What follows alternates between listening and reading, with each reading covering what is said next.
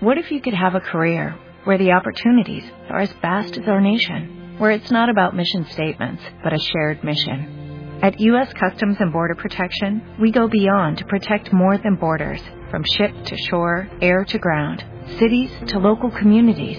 CBP agents and officers are keeping people safe. Join U.S. Customs and Border Protection and go beyond for something far greater than yourself. Learn more at cbp.gov/careers. ¿Me escuchan? Buenos días.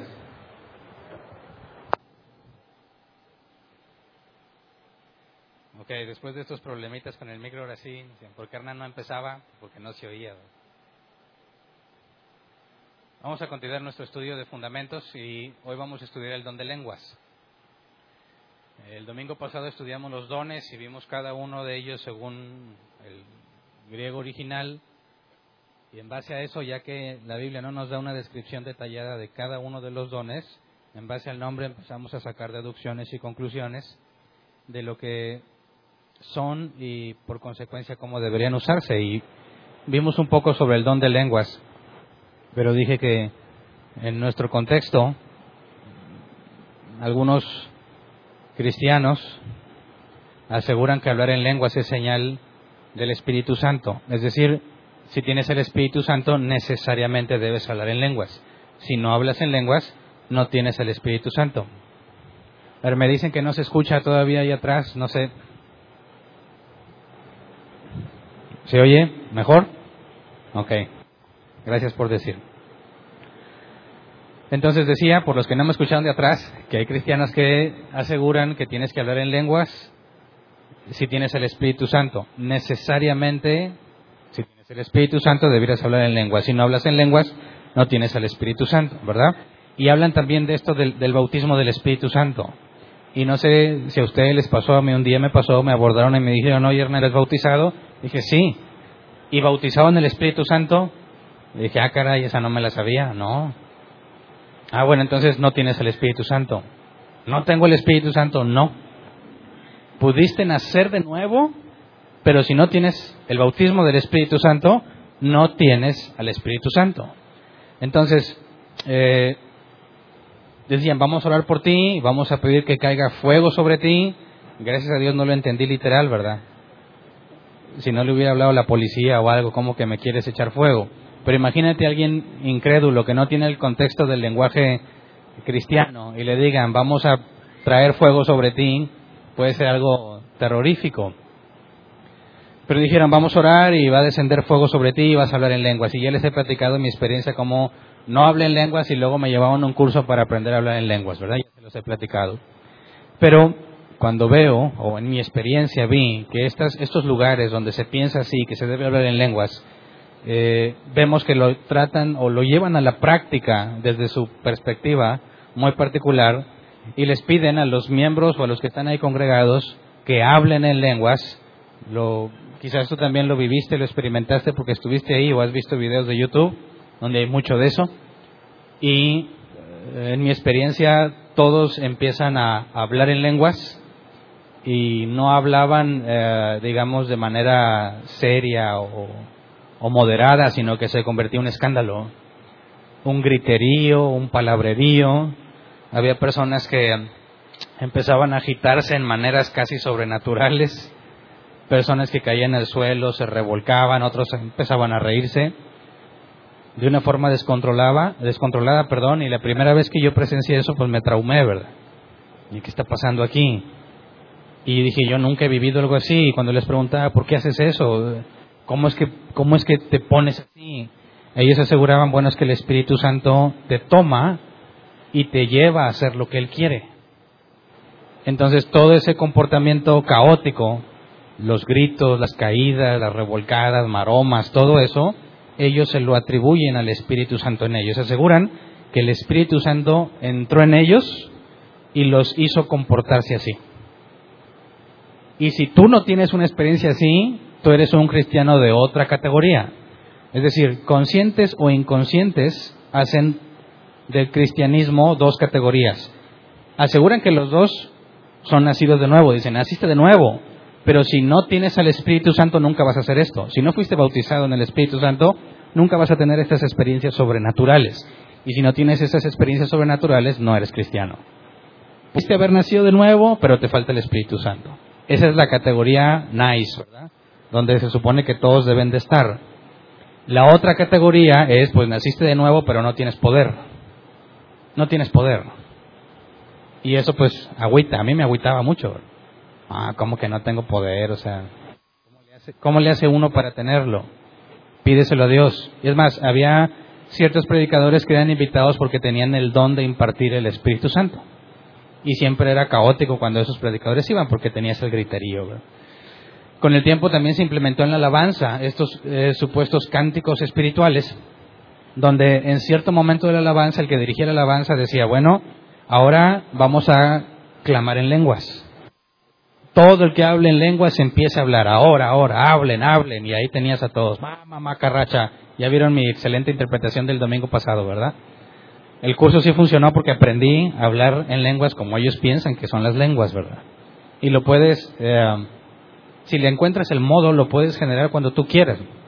Mama, marra, daca, pasha, tente, media potú. Es cuestión de que le agarres la onda y te sale natural. Entonces dicen, en la alabanza vamos a hacer las lenguas y pues todo ya sacaba su repertorio. Y también les he contado que llegaba uno de repente apantallando con lenguas nuevas que se oían más matonas, ¿verdad? Y dices, ah, esa no me la sabía y le pirateabas, le pirateabas esa. No sé cómo eran ustedes, pero si era yo, lo confieso. Le pirateabas porque ya le hacías mezclas. Y conforme ibas entendiendo o agarrando experiencia, pues ya agarraba las frases más matonas de distintas y apantallabas feo cuando te ponías a hablar en lenguas. Creo, creo que de hecho de los primeros videos que se grabaron de árbol plantado, yo salgo en algunos hablando en lenguas. ¿eh? Así que yo te lo digo por experiencia propia lo que es eso, lo que es eh, ir aprendiendo eso y pensar que ya eres parte de la categoría nice de los cristianos que nacieron de nuevo, pero que sí tienen el Espíritu Santo. Todos esos videos nosotros ya los quitamos de YouTube, ¿eh? Y le rogamos a Dios que nadie haya quedado con una copia. Pero si aparece alguna copia, ok, lo acepto. Yo enseñaba eso, yo pensaba que eso eran lenguas y yo sentía que era realmente el Espíritu Santo en mí. Lo que sí nunca vas a ver en ningún video, porque nunca lo hice, era revolcarme y maromas, eso no. Digamos que dentro de todo eso no estuve tan, tan, tan allá, ¿verdad? Pero pues sí me hace unas frases matonas en lenguas que, que sí me los puedo pantallar cuando sea. Entonces, el punto a considerar es que si ese supuesto don de lenguas es el que la Biblia dice que es, pudiéramos saber si ese comportamiento caótico realmente es un movimiento controlado por el Espíritu Santo. ¿Realmente esas palabrerías y balbuceos son el don de lenguas que tenemos registrado en la Escritura? Así que, dado que muchos cristianos han estado en ese ambiente eh, carismático, pentecostal, donde asumen que eso es poder, nos tocó en algunas ocasiones que venía gente que nos visitaba por primera vez y se iban decepcionados de, esta, de este lugar. Decían, a ver, nadie se cayó. Hernán no habló en lenguas. No intercedieron por nadie. Nadie estaba llorando, nadie estaba clamando. Aquí no está el, decían, aquí no está el Espíritu de Dios. Y se iban. Entonces es muy importante, digo, si estás aquí congregándote nosotros y hay personas que se han ido pensando que aquí no está el Espíritu Santo porque no ha pasado nada de eso, yo creo que se vuelve muy importante determinar si efectivamente eso que la gente hace en otras partes es el verdadero don de lenguas y si nosotros debiésemos estarlo practicando. O si nosotros estamos en la razón y ellos están en un error. El punto es que para hablar en lenguas eh, tenemos que ir a la escritura y no simplemente asumir lo que algún predicador, algún señor, algún evangelista cree que eso significa, ¿verdad? No se trata de seguir un procedimiento como a mí me lo enseñaron para poder decir este tipo de palabras sin sentido. Tendríamos que ir a la escritura y ver realmente lo que nos dice la escritura y hacer una comparación, ¿ok? Bueno, entonces pasamos, eh, vayamos primero al, concepto, al concepto del bautismo del Espíritu Santo. Aseguran que tienes que ser bautizado en agua primero y luego bautizado en el Espíritu Santo. De otra manera, eres de la categoría común, o sea, no tienes el Espíritu Santo. Eh, ¿Cuántos de aquí son de la categoría que no tiene el, el, bautismo del Espíritu Santo? O sea, pregunto yo, ¿quién nunca tuvo esa experiencia de ser bautizado por el Espíritu Santo según esa creencia? Que levanten la mano los que sí. Ándale, esos son los que quería ver. Tener cuidado con ellos, aguas. Estoy jugando, ¿verdad? Ok, entonces aquí hay de los dos lados, ¿verdad? Entonces, aquí, si ellos tienen la razón, hay dos categorías. Y en lugar de estar, o yo debería estarte invitando, o quizás alguien esperaría, si no nos conoce como somos aquí, que haga un llamado al altar y que les dé el Espíritu Santo a todos los que no lo tienen, ¿verdad? Porque están incompletos. Pero quisiera que viéramos primero esto del, del concepto del bautismo del Espíritu Santo, porque según estas personas es el bautismo cuando recibes al Espíritu Santo. Si no has tenido ese bautismo, no has recibido al Espíritu Santo, según ellos. Entonces, ¿qué dice la Escritura al respecto? ¿Podemos saber en qué momento una persona recibe el Espíritu Santo? Depende de algún individuo el hecho de que Dios le dé el Espíritu Santo a alguien, es decir, como en mi caso me dijeran, ¿tienes el Espíritu, has recibido el bautismo del Espíritu Santo? Y le dije, no. Bueno, pues hoy estudia, aquí te lo vamos a dar. O sea que ahí ya no dependió de Dios propiamente, sino depende, depende de que alguien venga y me diga. Alguien que ya sabe, alguien que ya le enseñaron eso, venga y me ilustre sobre qué es y me lo imparta, por así decirlo. Pero como ya estudiamos el tema de la, del orden de la salvación, y estudiamos que en la regeneración fuimos adoptados como hijos de Dios, quisiera que leyéramos Efesios 1, 13 y 14. Efesios 1, 13 y 14 dice, en él también ustedes, cuando oyeron el mensaje de la verdad, el Evangelio que les trajo la salvación y lo creyeron, fueron marcados con el sello, que es el Espíritu Santo prometido. Este garantiza nuestra herencia hasta que llegue la redención final del pueblo adquirido por Dios para alabanza de su gloria. Entonces, este pasaje es muy claro, ¿verdad? ¿Cuándo recibiste al Espíritu Santo? Desde el momento en que creíste el Evangelio. ¿Ok? Y ya estudiamos el tema de la regeneración y vimos que es primero la fe o la regeneración. Y demostramos bíblicamente que es necesario primero nacer de nuevo para poder tener fe. Hablamos de la fe verdadera, la fe salvadora, la fe que la Biblia enseña. ¿Ok? Entonces, ¿en qué momento recibiste el Espíritu Santo? En el momento que creíste para, para que creyeras, tuviste que haber nacido de nuevo. Entonces recibiste el Espíritu Santo cuando fuiste regenerado. Todos. Sin el Espíritu Santo no tienes el sello, no tienes la garantía. Por consecuencia, no eres de Dios. Así que, así que las categorías que proponen de cristianos sin Espíritu Santo y cristianos con Espíritu Santo, este simple pasaje lo echa por tierra. No puedes hacer esas categorías. Desde el momento en que creíste, fuiste sellado. Desde el momento en que fuiste regenerado, se te concedió la fe salvadora, recibiste el Espíritu Santo. Y va a estar contigo toda la vida. Es la garantía de la promesa de Dios. Entonces es absurdo que hagamos categorías. Alguien que no tenga el Espíritu Santo no nació de nuevo. ¿Me explico? No hay nacidos de nuevo con espíritu y sin espíritu. No. No tienes el espíritu, no naciste de nuevo. Así de simple. Primero, sin, sin muchos pasajes, aquí ya queda deshecha la idea de las categorías entre cristianos. Pero la Biblia sí habla del bautismo del Espíritu Santo. Jesús dijo que serían bautizados en el Espíritu Santo. Así que lo primero quiero probar es que el bautismo del Espíritu Santo no es lo mismo que la regeneración. Y el bautismo del Espíritu Santo no sucede, no sucede necesariamente en la regeneración el bautismo del Espíritu Santo no significa recibir al Espíritu Santo. Tiene otro significado. Así, eso lo vamos a ver un poquito más adelante hoy. Pero quisiera que vayamos por partes. Ahora, yo sé que cuando les hablas de esto, algunos luego, luego sacan pasajes en su defensa. El Pentecostés.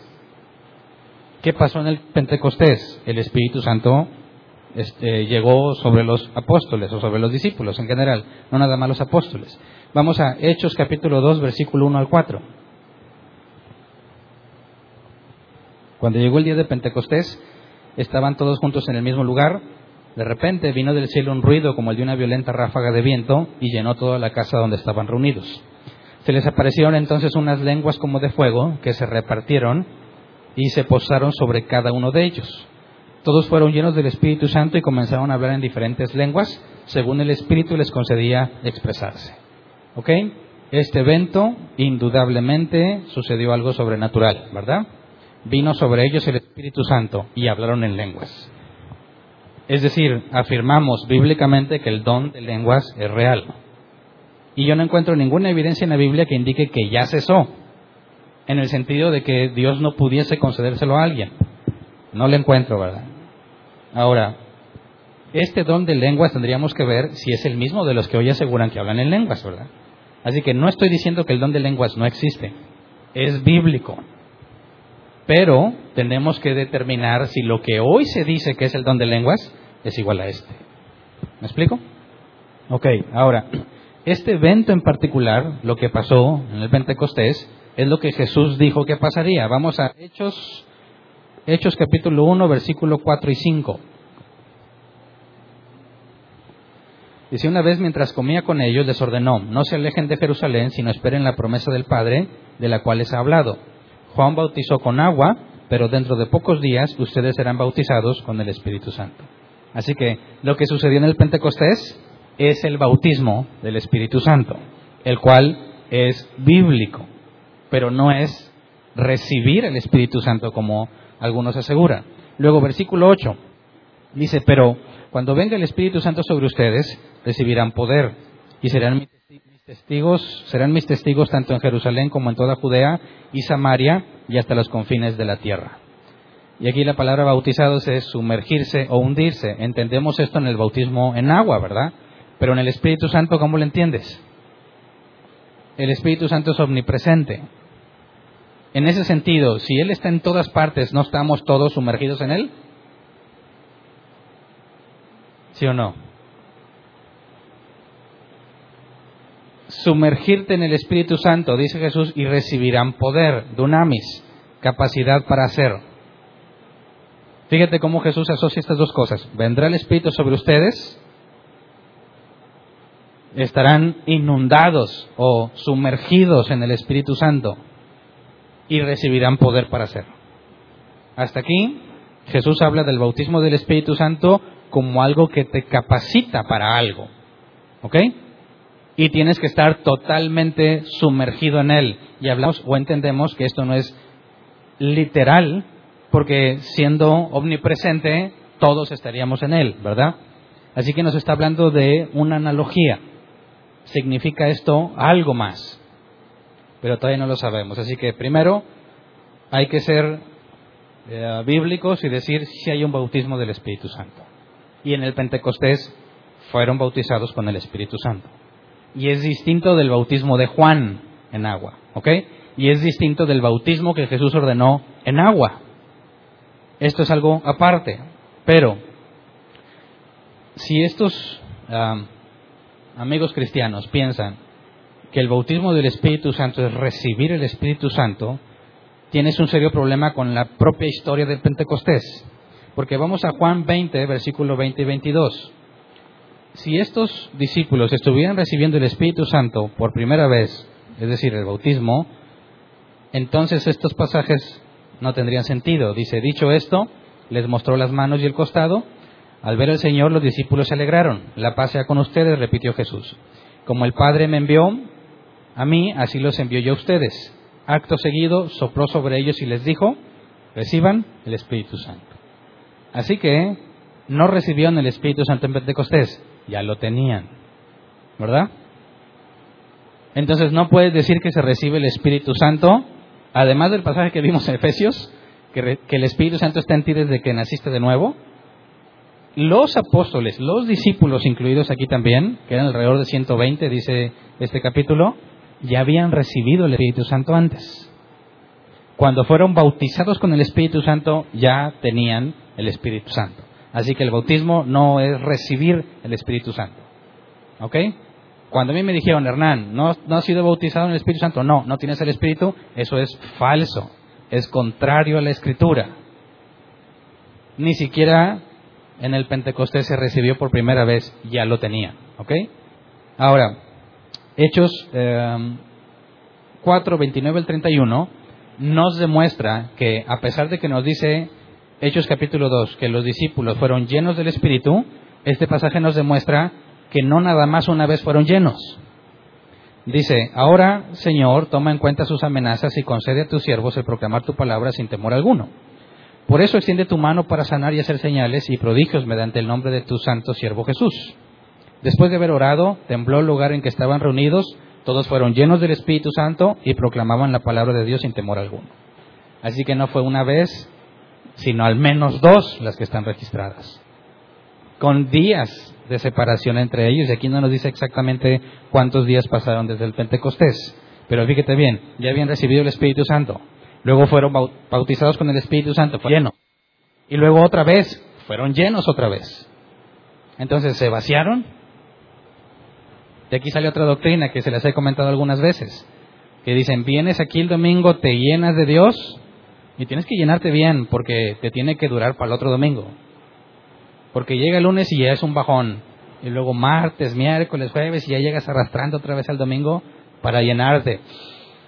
Y así piensan que son los cristianos y están sufriendo porque dicen, yo quiero adorar a Dios, pero tengo que esperarme al domingo. Y dices, qué absurdo. Tú puedes adorar a Dios todos los días, en toda hora, en cualquier lugar. No tienes que esperarte a llegar aquí, ¿verdad? Pero el punto aquí es que fueron llenos más de una vez. Y así que el ser llenos no tiene nada que ver con recibir el Espíritu Santo y tendríamos que determinar si se vaciaron y por eso tuvieron que llenarlos. Pero no creo que eso tenga mucho sentido, porque Pedro fue lleno del Espíritu Santo, ¿verdad? En el Pentecostés. Nos dice que en su primer discurso, Pedro, puesto de pie, lleno del Espíritu Santo, habló. Y podría decir, bueno, pues estaba llenito porque acababa de pasar el Pentecostés, ¿verdad? Ok, luego lo ves cuando son amenazados por el Sanedrín y ellos piden que Dios les dé el valor y lo que se requiere para seguir predicando, a pesar de las amenazas, los llena de nuevo. Pedro no siempre estuvo actuando lleno del Espíritu Santo. Vamos a un ejemplo. Hechos 4, 8 eh, al 10, dice, Pedro, lleno del Espíritu Santo, le respondió, gobernantes del pueblo y ancianos, hoy se nos procesa por haber favorecido a un inválido y se nos pregunta cómo fue sanado. Fíjate, nos dice lleno del Espíritu Santo, ¿ok? Ahora vamos a Gálatas 2, 11 al 13. Gálatas 2, 11 al 13 dice, pues bien, cuando Pedro fue a Antioquía, le eché en cara su comportamiento condenable. Aquí está hablando Pablo. Antes que llegaran algunos de parte de Jacobo, Pedro solía comer, Pedro solía comer con los gentiles. Pero cuando ellos se oye, de repente no se oye, ¿verdad? Hay que reprender al diablo, ¿no?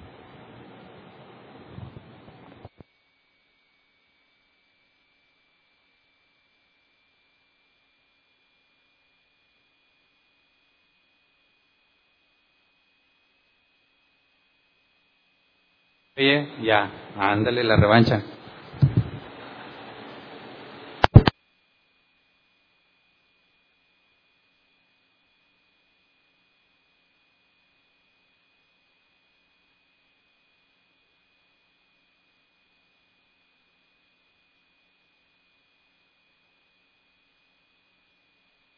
Sí, ya. Ah, ok. Se me hace que ya tiene fuego aquí esto. Ya me lo eché. bueno, eh, estaba leyendo a Pablo en Gálatas 2, 11 al 13. Pues bien, cuando Pedro fue a Antioquía, le eché en cara su comportamiento condenable. Antes que llegaran algunos de parte de Jacobo, Pedro solía comer con los gentiles. Pero cuando aquellos llegaron, comenzó a retraerse y a separarse de los gentiles por temor a los partidarios de la circuncisión. Entonces los demás judíos se unieron a Pedro en su hipocresía y hasta el mismo Bernabé, Bernabé perdón, se dejó arrastrar por esa conducta hipócrita. Así que tienes a un Pedro lleno del Espíritu Santo y luego tiempo después tienes a un Pedro hipócrita haciendo lo incorrecto. ¿Qué significa esto? ¿Qué significa estar lleno del Espíritu Santo? No que te vacíes, porque leímos en Efesios que el Espíritu Santo es el sello, la garantía de que recibirás las promesas. Entonces, hablar de la llenura del Espíritu Santo y estar sumergido por Él habla de un control de parte del Espíritu Santo sobre ti. De manera que cuando Pedro habló lleno del Espíritu Santo, eso implica que estaba bajo el control del Espíritu Santo. Y lo que dijo fue el Espíritu Santo a través de Pedro. Pero eso no siempre sucedía, porque luego tienes a un Pedro hipócrita, apartándose de los gentiles para no tener problemas con los judaizantes. Entonces, estar lleno del Espíritu implica que Dios tiene control de ti. Ahora, eso aseguran los que hablan en lenguas. Dices, pues es lo que me pasa a mí. Yo estoy en la llenura y el Espíritu me controla. Bueno, si realmente estás controlado por el Espíritu Santo, no debieses cometer errores. No debieses decir nada opuesto a la Escritura. No deberías hacer nada que contradiga la Escritura. Así que el comportamiento de aquel que asegura que está en control del Espíritu va a delatarlo si es que está mintiendo o va a confirmarlo si es que está diciendo la verdad. ¿Ok? Entonces, bautismo del Espíritu Santo, en este caso de los apóstoles y los discípulos, les dio capacidad para hacer porque Jesús dijo que eso sucedería. Serían bautizados, llenos del Espíritu Santo y recibirían poder. Luego vemos más adelante que ya no habla de poder, sino que los llenó para que predicaran con denuedo. Entonces, ser estar lleno del Espíritu Santo no es algo que te quede para siempre, no es algo que siempre va a suceder, va a ser momentos determinados donde Dios toma control de ti para cumplir su voluntad. Tienes a Pablo también lleno del Espíritu Santo mirando a los ojos a alguien, condenando, ya sea echando fuera demonios o dejando ciego a uno de los consejeros de me acuerdo qué rey. No apunte el pasaje. Entonces, la llenura del Espíritu Santo necesariamente si está en una persona, indica que esa persona lo que hable va a estar en armonía con lo que Dios dice y su comportamiento va a estar en armonía con lo que la Escritura dice. Si alguien dice, el Espíritu Santo me tomó y por eso fui y robé la tienda, ¿le crees? Es claro que no, porque si el Espíritu Santo te estaba controlando, no te va a llevar a pecar. ¿Ok? Es fácil determinar eso, ¿verdad? Sigamos entonces analizando este tema, ya que probamos que el bautismo del Espíritu Santo no es el momento en que recibes el Espíritu Santo. Y que si estás lleno del Espíritu Santo, lo que digas y lo que hables tiene que estar en armonía necesariamente e indispensablemente con la Escritura, debemos determinar si el don de lenguas es una señal inequívoca de tener el Espíritu Santo. Primera de Corintios 12, 29 al 30. ¿Son todos apóstoles? ¿Son todos profetas? son todos maestros, hacen todos milagros, tienen todos dones para sanar enfermos, hablan todos en lenguas, ¿acaso interpretan todos? La respuesta a cada una de esas preguntas es no, ¿verdad? ¿Todos son apóstoles? No. ¿Todos son profetas? No.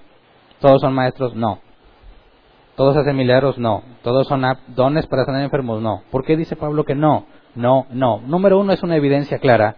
Número dos, la escritura dice que Dios Versículo 11 y dice, 1 Corintios 12, 11, todo esto lo hace un mismo y único espíritu, quien reparte a cada uno según él lo determina. O sea que los dones que Dios repartió, y lo vimos el tema para el domingo, Dios los repartió como Él quiere.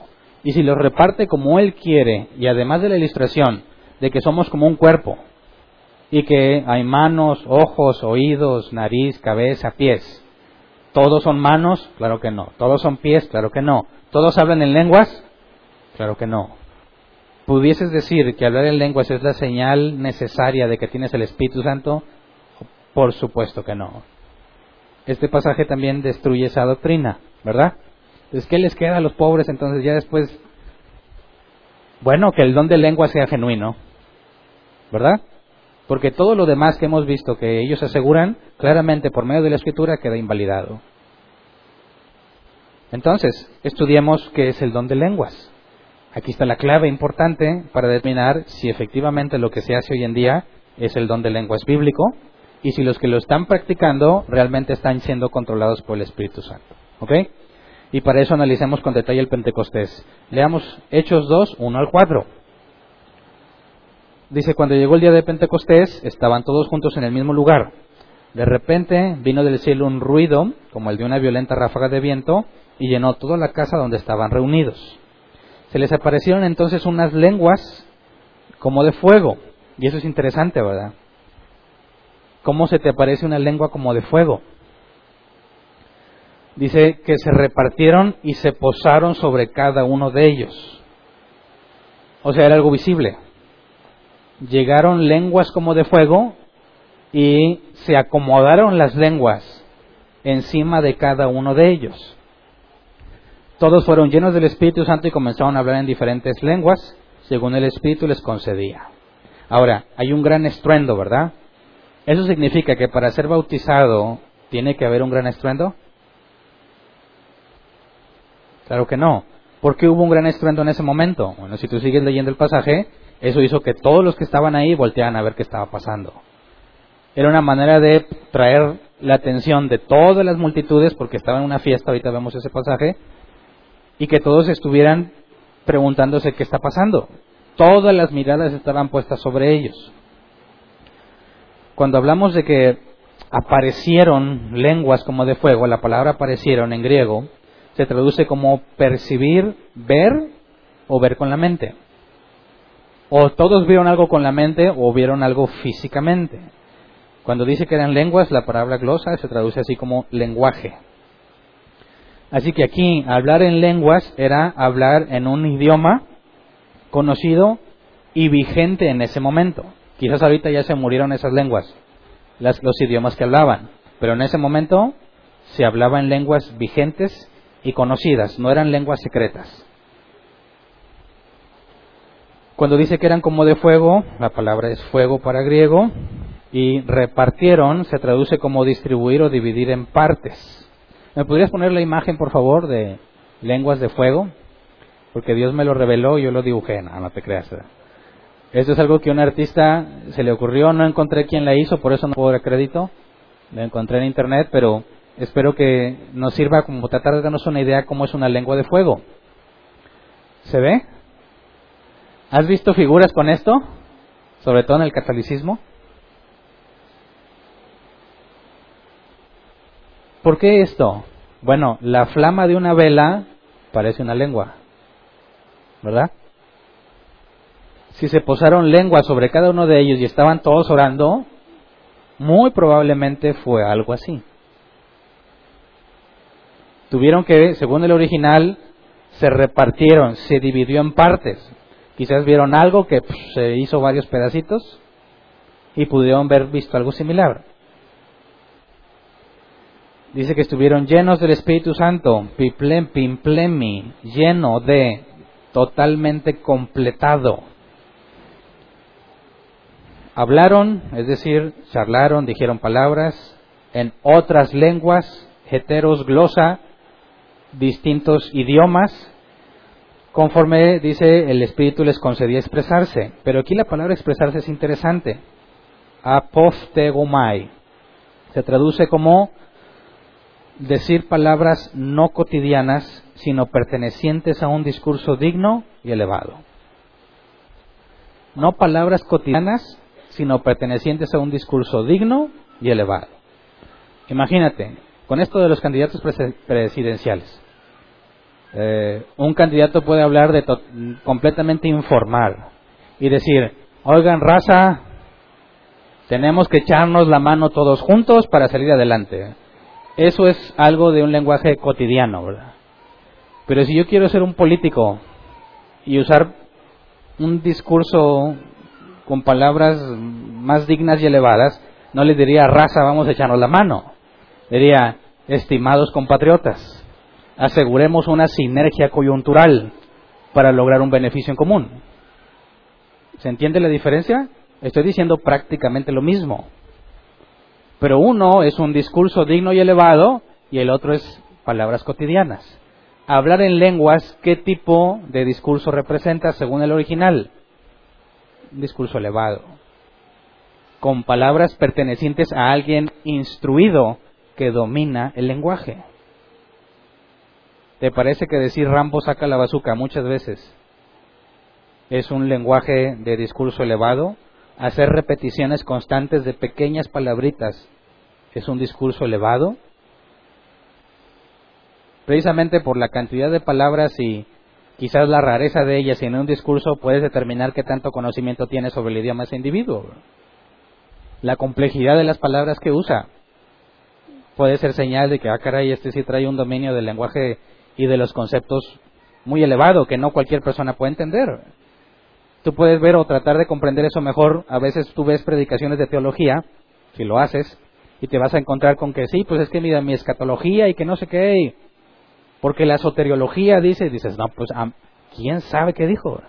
necesito, está en español, pero necesito a alguien que me lo traduzca. Y eso me parece a mí incorrecto porque deja sin entendimiento que te escucha. ¿De qué te sirve usar palabras rimbombantes de la teología si nadie te va a entender? Y ahorita vamos a ver cómo Pablo dice exactamente eso. ¿verdad? Prefiero decirte cinco palabras que me entiendas que miles sin que me comprendas lo que te estoy diciendo. Pero el punto es que hablar en lenguas no tenía simplemente con decir cosas en otro idioma, sino con un lenguaje selecto, propio de alguien capacitado. Por ejemplo, ¿cuántos hablan inglés? Antes de que diga algo en inglés, a ver si me voy a quemar, ¿verdad? Ok. Por ahí, bueno, hay muchos videos en la red de personas que hablan inglés, ahí les oyes y están todos risa y risa por cómo lo dicen. Pero alguien podría tratar de hablarle en inglés a un grupo de personas que no entienden nada de inglés y apantallárselos, apantallárselos diciéndoles cosas muy simples, como John is a doctor. Juan es un doctor. ¿Eh? ¿Eh? Si hablo inglés, The apple, la manzana, is on the table. Está en la mesa. Oh, si hablan lenguas. ¿Eh? Eso es, eso, el hecho de que yo diga que la manzana está en la mesa o que Juan es un doctor. Y si las digo juntas. John is a doctor. Oh, papá, papá, papá, the apple is on the table. Sí me apantallo a varios. Pero ¿tiene sentido lo que estoy diciendo? ¿Es eso la expresión de los discípulos cuando hablaban en lenguas? Claro que no. Aunque yo me supiera ciertas frases en chino mandarín y las empiezo a repetir, no tiene sentido lo que estoy diciendo. Aunque las frases individuales tienen sentido, en su conjunto no tienen nada que ver con un discurso digno y elevado. ¿Verdad? Por eso cuando analizas a los que hablan en lengua, si son repetición tras repetición, o agarran como yo le hacía, uno de aquí y acá, lo que consideras más matón, no estás, aparte que ni existe lo que estás diciendo, si tú lo juntaras no tiene ningún sentido, en ninguna forma podría ser un discurso digno y elevado. Entiende bien esto, aquí están hablando en lenguas y los que entienden ese idioma escuchan un discurso elevado, no, no dicen, ah, mira, ese se sabe algunas cosas. No, dicen, este habla como quien domina el idioma y lo peor del asunto es que son simples galileos. Esa era la evidencia de que algo sobrenatural está diciendo. Algo sobrenatural está pasando ahí. No que hablas otras cosas, sino la forma en la que lo dices también. Y es muy difícil pensar que las lenguas de hoy en día son un discurso digno y elevado. Sobre todo, ¿Tú crees que decir un discurso digno y elevado requiere también cierto comportamiento congruente con lo que estás diciendo? Si yo te dijera como político, hermanos, complotas, unámonos, busquemos una sinergia coyuntural, y te lo digo revolcándome, hermanos, hagamos sinergia. No, o sea, ¿no concuerda tu comportamiento con lo que estás diciendo? ¿Me explico? Si el, expresar lenguas es un discurso digno y elevado, ¿tú crees que los apóstoles estaban como locos revolcándose? No. La propia palabra en el original te lleva a entender que si vas a hablar en un discurso elevado y digno, tu comportamiento también lo tiene que reflejar. ¿No crees?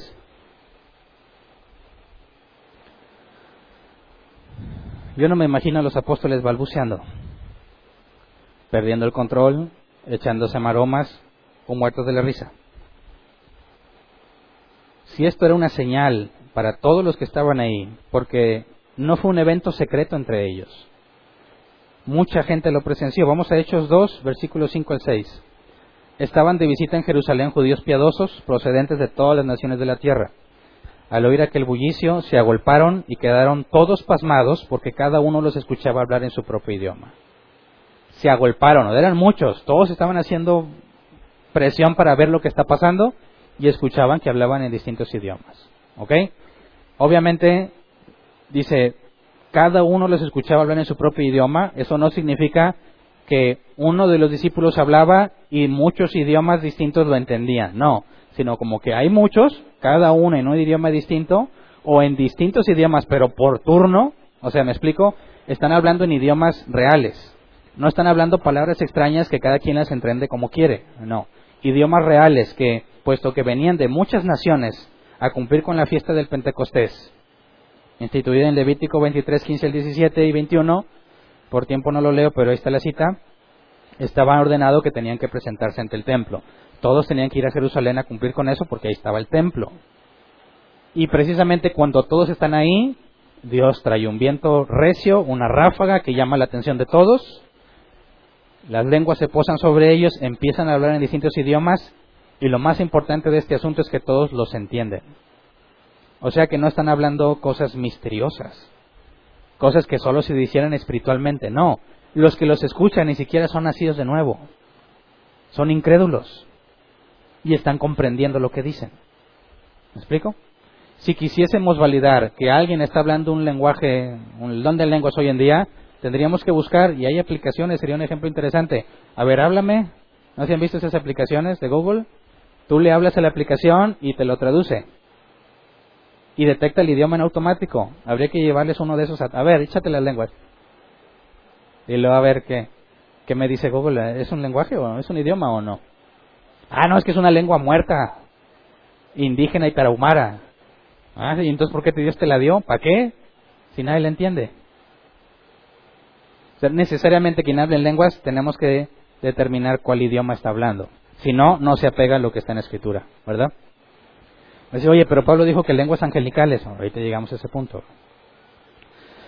Entonces, versículos 7 al 12, en Hechos 2, desconcertados y maravillados decían, ¿no son galileos todos estos que están hablando?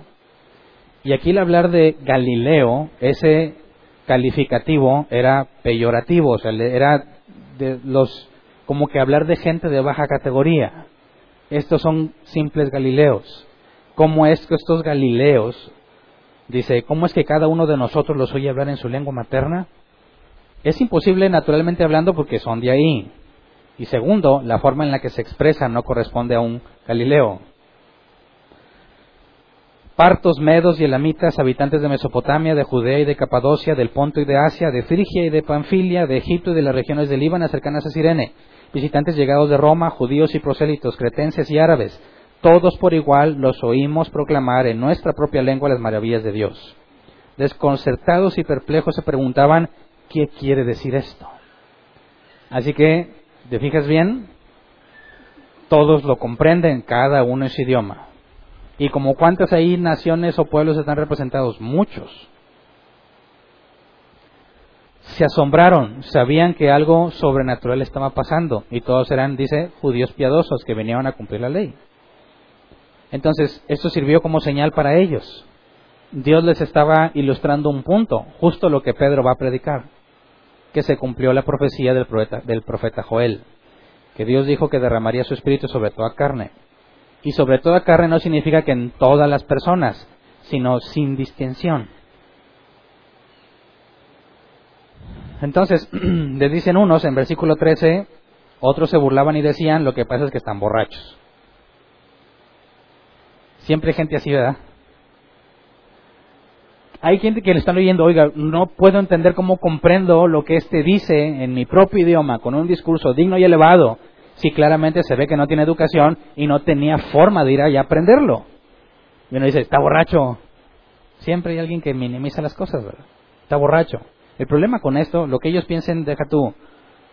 Con el, con el discurso de Pedro se convierten como tres mil, ¿verdad? Dios les concede el arrepentimiento. Pero a mí me asombra mucho que yo vi que este pasaje lo utilizan iglesias enteras para justificar su comportamiento caótico. Dicen, en el Pentecostés los discípulos parecían borrachos porque estaban llenos del Espíritu Santo, así que parezcamos borrachos. ¿Estás loco por Cristo? Demuéstralo, que todo el mundo vea nuestra locura y se agarran a hacer locuras. Brincan, saltan, gritan, patean, hay muchos videos en YouTube donde se burlan de eso, ¿verdad? Les ponen música acá de metal y... y todos quedan, ¿verdad? Les ponen de otra música y también es mofa. Pisotean, degradan el Evangelio estas personas. Y dicen, ¿qué? Ellos se veían como borrachos, nosotros también, y nos enorgullecemos. lo ven como algo digno de orgullo, el comportarse como locos. Eso es lo peor. Pedro después dice, no estamos ebrios, dice que apenas son las nueve de la mañana. Como se acostumbraba beber en esas fechas, tienes por ejemplo en el Ruth, en el libro de Ruth, que este voz andaba alegre por el vino.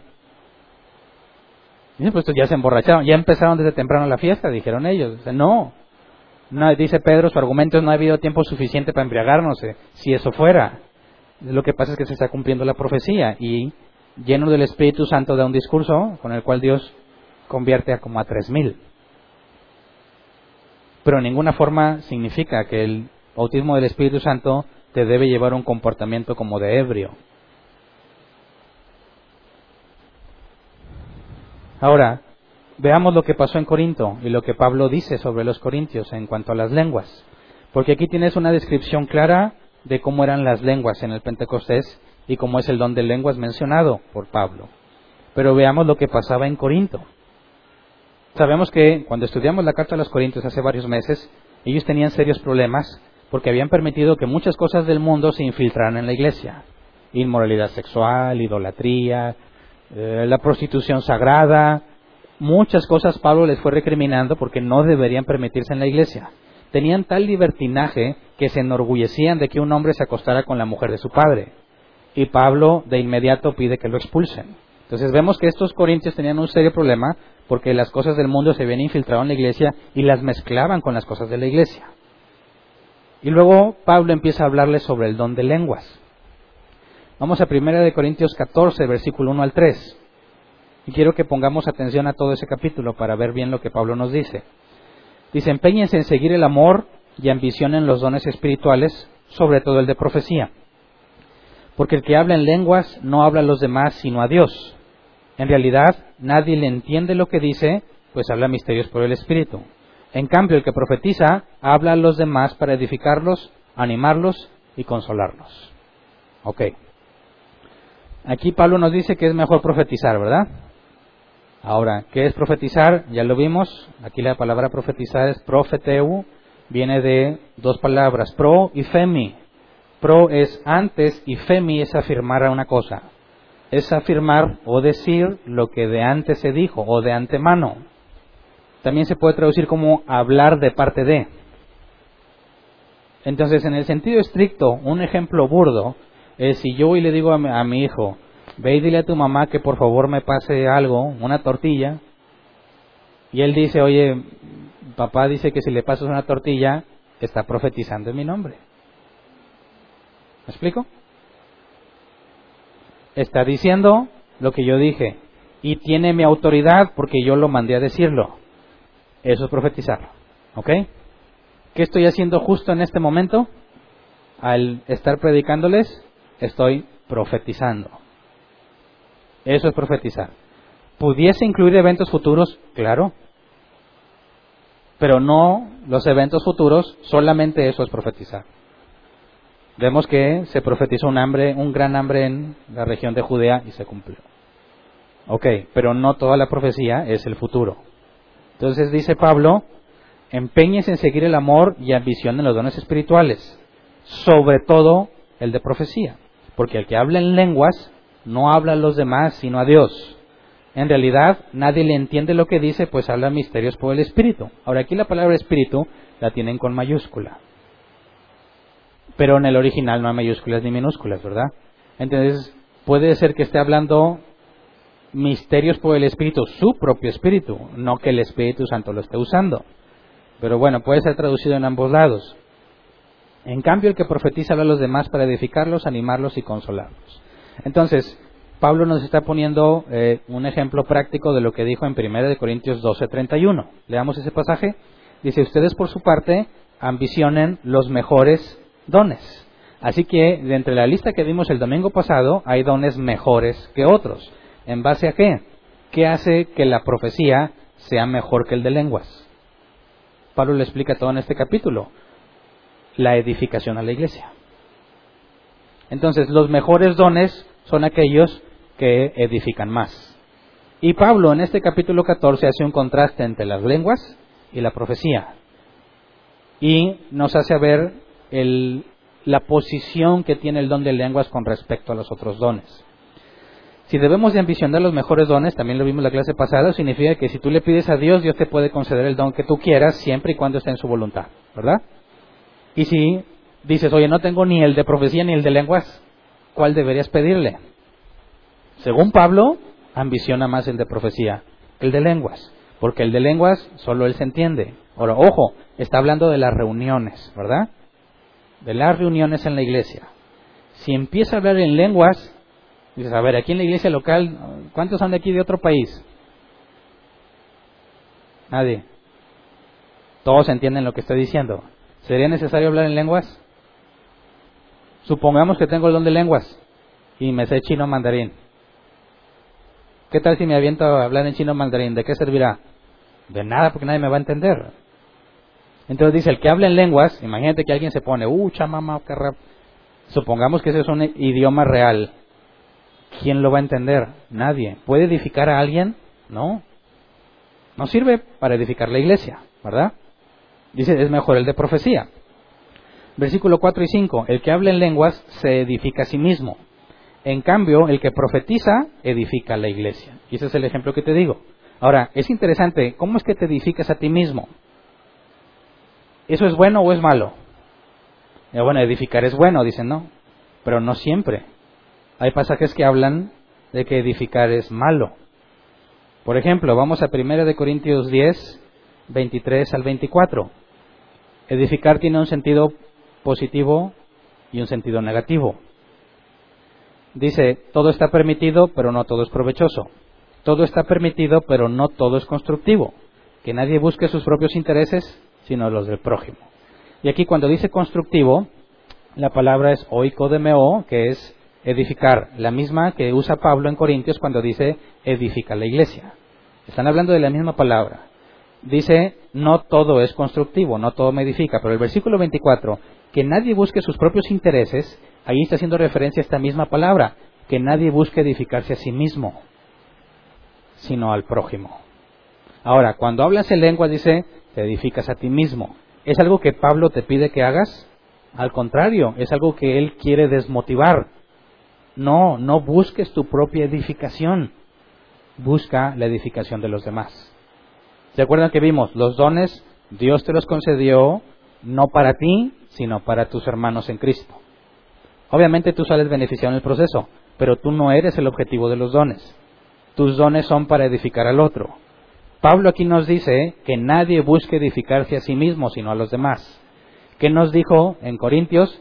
El que habla en lenguas se edifica a sí mismo y no puede ser algo positivo porque en la misma carta nos está pidiendo que evites edificarte a ti mismo y edifiques a los demás. Entonces Pablo no te está diciendo, tú échale ganas porque te, es útil. No.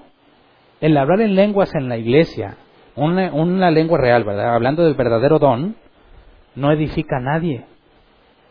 Y si dices, es que lo hago por mí, entonces no lo hagas aquí. O, como dice Pablo y veremos más adelante, se requiere que haya un intérprete. Pero sigamos leyendo, dice versículo 5, yo quisiera que todos ustedes hablaran en lenguas, pero mucho más que profetizaran. El que profetiza aventaja al que habla en lenguas, a menos que éste también interprete para que la iglesia reciba edificación. O sea que, según Pablo, es mejor estar hablando de la escritura que estar hablando en lenguas. ¿Y qué tal si todos hablamos en lenguas? Sigue siendo el mismo problema.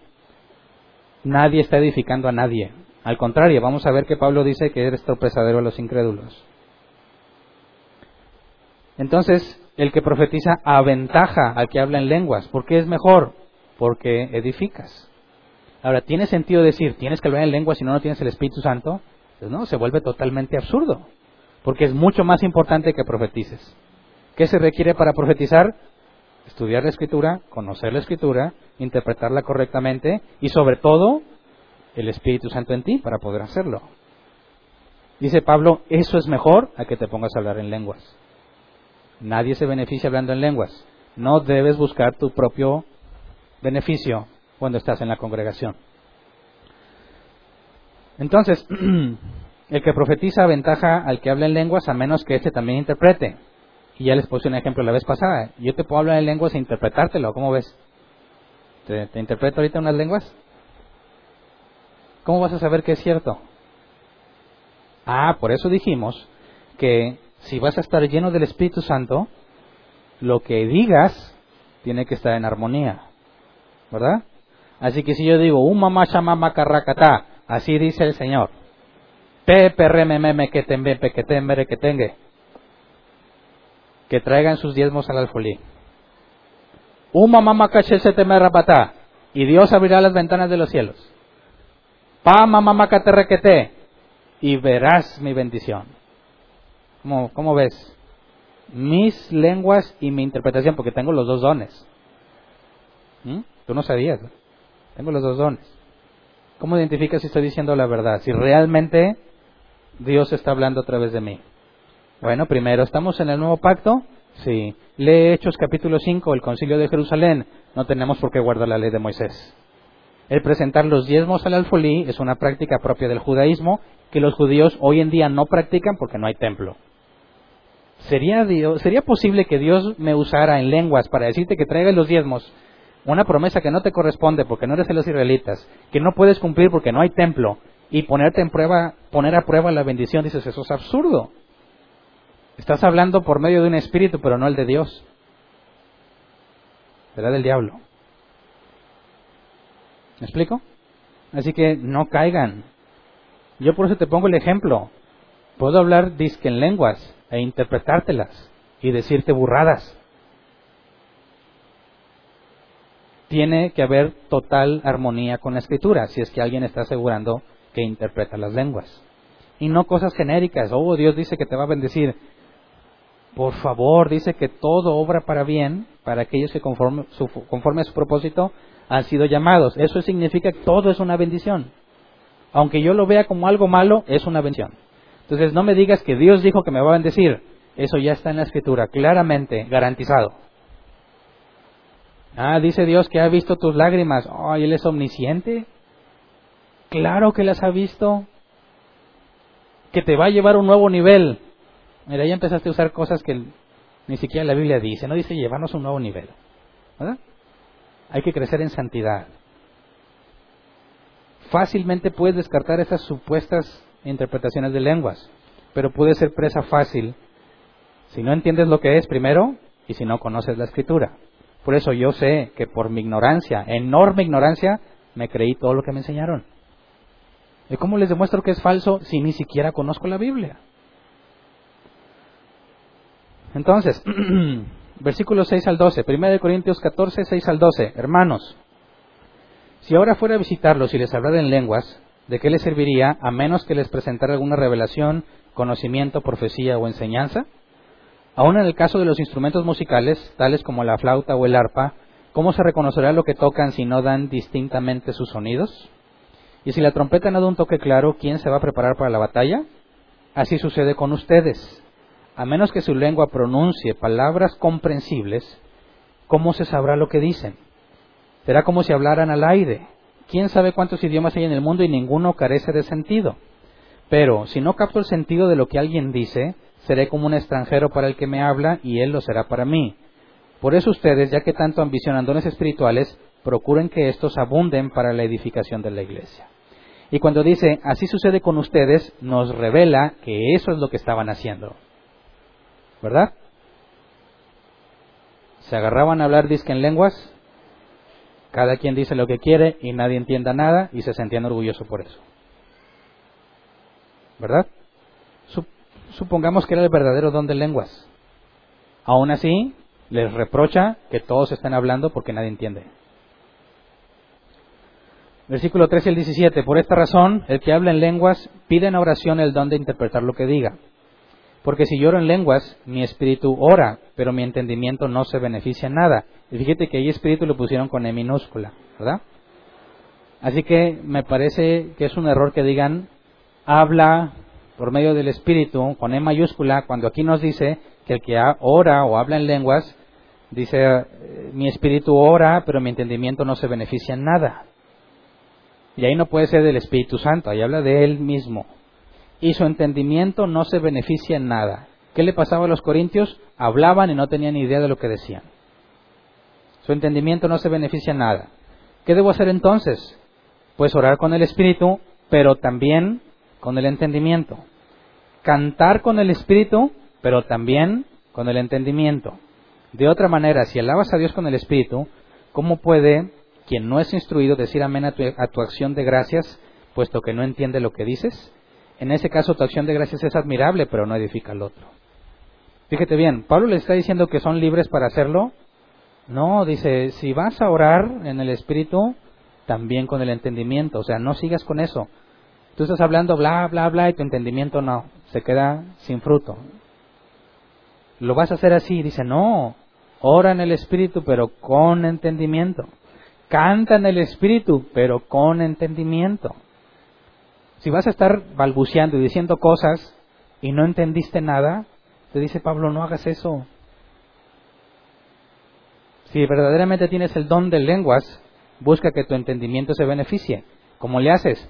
Por medio de un intérprete. ¿Verdad? Primera eh, Corintios 14, 18 al 19. Doy gracias a Dios porque hablo en lenguas más que todos ustedes. Ándale, Pablo tenía el verdadero don de lenguas. Y dice, sin embargo, en la iglesia prefiero emplear cinco palabras comprensibles y que me sirvan para destruir a los demás que diez mil palabras en lenguas. Así que aquí tienes a alguien que auténticamente tiene el don de lenguas. Y él dice, pero no lo uso en la iglesia. Para empezar, ¿qué sentido tiene si todos hablan el mismo idioma? ¿Verdad? Pablo no trata de apantallarlos. Dice, yo prefiero que me entienda cinco palabritas que un montón de cosas recitadas que nadie comprende. Versículo 20 al 22. Hermanos, no sean como niños en su modo de pensar. Sean niños en cuanto a la malicia, pero adultos en su modo de pensar. O sea, no seas inmaduro en el pensamiento. Sé inocente en cuanto al mal, ¿verdad? Como niños en cuanto a la malicia, pero adultos en tu forma de pensar. En la ley está escrito, por medio de gente de lengua extraña y por boca de extranjeros hablaré este pueblo, pero ni aun así me escucharán. Dice el Señor, de modo que hablar en lenguas es una señal no para los creyentes, sino para los incrédulos. En cambio, la profecía no es señal para los incrédulos, sino para los creyentes. ¿Qué significa esto? Bueno, lo vimos en el Pentecostés. Cuando empiezan a hablar en lenguas, ¿era señal para quién? ¿Para los discípulos o para los incrédulos que los oyeron? Es para los incrédulos. Pero ¿por qué no nos sirve la iglesia? Pablo cita un pasaje del Antiguo Testamento. Por medio de gente de lengua extraña y por boca de extranjeros hablará este pueblo, pero ni aún así me escucharán. Es decir, no van a entender lo que se les diga. Y dice, por eso las lenguas solo sirven para los incrédulos. Cuando escuchen su idioma hablado por alguien que no tiene por qué saber ese idioma y de una forma digna y elevada, es señal de que realmente Dios está ahí. Pero para los dentro de la iglesia las lenguas no sirven para nada. Porque sería como ese juicio de parte de Dios a su pueblo. Por más que les digan cosas no van a entender nada. A la iglesia es la profecía, la escritura, la Biblia, la palabra de Dios. Eso es señal para la iglesia. ¿Me explico? Entonces, aun si tuvieras un genuino don de lenguas, es un error usarlo en la iglesia si no hay quien lo interprete. Cuanto más que todos se pongan como locos a gritar. ¿Verdad? Versículo 23 al 25. Así que si toda la iglesia se reúne y todos hablan en lenguas y entran algunos que no entienden o no creen, ¿no dirán que ustedes están locos? Pero si uno que no cree o uno que no entiende entra cuando todos están profetizando, se sentirá reprendido y juzgado por todos. Y los secretos de su corazón quedarán descubiertos. Así que se postrará ante Dios y lo adorará exclamando realmente Dios está entre ustedes. Ahora, ¿entienden qué significa esta parte? Obviamente dice, si todos están como locos, va a entrar alguien y va a decir, están locos. Un incrédulo, ¿verdad? Todavía alguien que es cristiano va a decir, bueno, hay que hablar sobre el don de lenguas, ¿verdad? Hay que instruirlos, quizás nadie les enseñó. Si tú me hubieras visto a mí, va, más, mamá, a mí me hubiera gustado que dijeras, Hernán, vamos a estudiar este tema, ¿no? Con más profundidad. Date cuenta de ciertas cosas. Aunque fuese genuino ese don, no tienes por qué usarlo en la iglesia si no hay quien interprete. Y dice, bueno, ¿no será mejor que cuando uno entra, el mismo caso, un incrédulo, alguien que no cree, y ve que todos están profetizando. ¿Qué significa eso? Obviamente no todos al mismo tiempo. Nos va a decir Pablo más adelante que es por turnos. Y si es por turnos, no necesariamente el mismo día. Pero si entran y están profetizando es, están hablando de la palabra, ¿verdad? Y dice, se sentirá reprendido y juzgado por todos. ¿Por qué? Porque ¿de qué habla la escritura? La escritura confronta la vida pecaminosa. La escritura confronta, confronta el pecado. Cuando un pecador entra y oye sobre el Evangelio y la necesidad de arrepentimiento, es una reprensión para él si Dios le permite entender, ¿verdad? El entrar a un lugar y escuchar la palabra bíblica predicada trae convicción de pecado al pecador si es que Dios lo está llamando. Dice, y los secretos de su corazón quedarán al descubierto. ¿eh? Se va a saber pecador, si Dios le concede, obviamente, ¿verdad? Así que se postrará ante Dios y lo adorará exclamando, realmente Dios está entre ustedes. ¿Por qué? Porque va a decir, entiendo, sé que soy un pecador. Postrarse ante Dios implica que ya nació de nuevo. Es decir, realmente Dios está entre ustedes. ¿Por qué? Porque Él experimentó la salvación. Porque entendió lo que se dijo. No por la locura de unos balbuceando. ¿Verdad? Versículo 26 al 28. ¿Qué concluimos, hermanos? Aquí hace su conclusión, en palabras simples, todo el capítulo. Y cuando se reúnan, cada uno puede tener un himno, una enseñanza, una revelación, un mensaje en lenguas o una interpretación. Pausa. ¿Qué es revelación? Ojo, si la escritura es la palabra de Dios y alguien te trae una revelación que no va de acuerdo a la escritura, no puede ser de Dios, ¿verdad?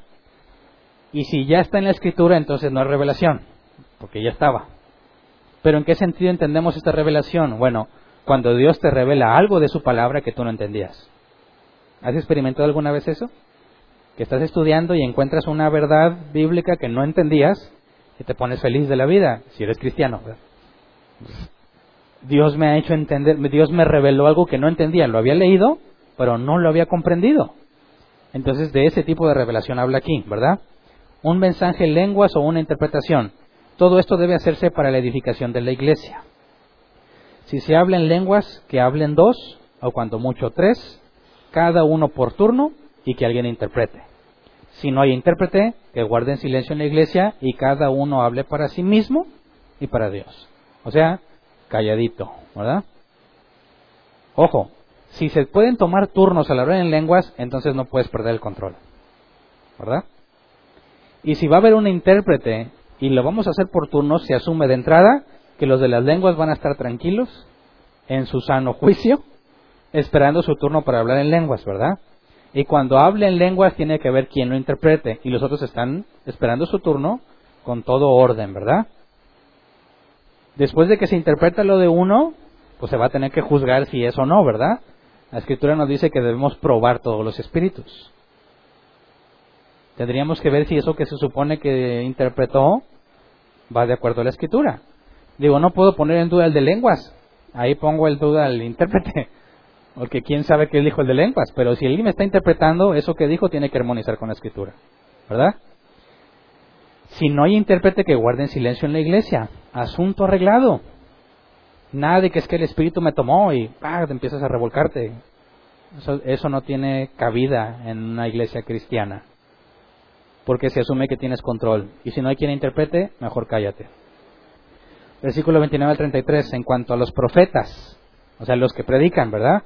Que hablen dos o tres y que los demás examinen con cuidado lo dicho. Tampoco te creas todo lo que los predicadores dicen. Tiene que examinarse. Porque así como el que interpreta las lenguas tiene que armonizar con la escritura, el que dice que habla de parte de Dios y que está predicando también tiene que armonizar.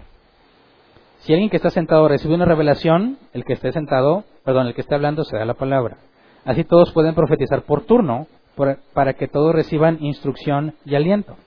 El don de profecía está bajo el control de los profetas, porque Dios no es un Dios de desorden, sino de paz, como es costumbre en las iglesias de los creyentes. Y ahí está la parte final. Dios es un Dios de orden. ¿Tú crees que en esos lugares donde se pierde el control y se sienten orgullosos de lo caótico de su comportamiento, Dios los está guiando? Dios no puede ir en contra de esto que Él mismo inspiró. No puedo asegurar que todos esos que balbucean tienen un don falso. Quizás si hay una lengua extraña vigente que yo desconozco que parece balbuceo. Te puedo conceder esa parte. Pero aún así, si tú realmente estás siendo guiado por el Espíritu Santo, guardaría silencio en la iglesia. ¿Verdad? Entonces, hay categorías de creyentes. Eh, ¿Quién tiene el Espíritu Santo y quién no? No. Si no lo tienes, no eres cristiano. Punto. ¿El bautismo del Espíritu Santo es recibir el Espíritu Santo? Tampoco. Ya tenían el Espíritu Santo cuando fueron bautizados, ¿verdad? Tres, ¿es necesario hablar en lenguas como señal del nuevo nacimiento? Claro que no. No todos hablan en lenguas. Y es más, ¿quién podría saber que Pablo hablaba en lenguas si nunca hablaba en lenguas en la iglesia? Pasaba totalmente desapercibido, ¿verdad? ¿Es el don de lenguas tan importante como demandarlo como un requisito indispensable? Claro que no, es de orden secundario y no tiene ninguna función en la iglesia si no hay intérprete. Y si hay intérprete, ¿le creemos lo que interpreta? Claro que no, eso debe ser sometido a la palabra. Entonces, bíblicamente sí, sí hay un don de lenguas genuino, pero por toda la evidencia que yo he visto, dudo en un 99.9% que eso sea genuino. ¿Me explico?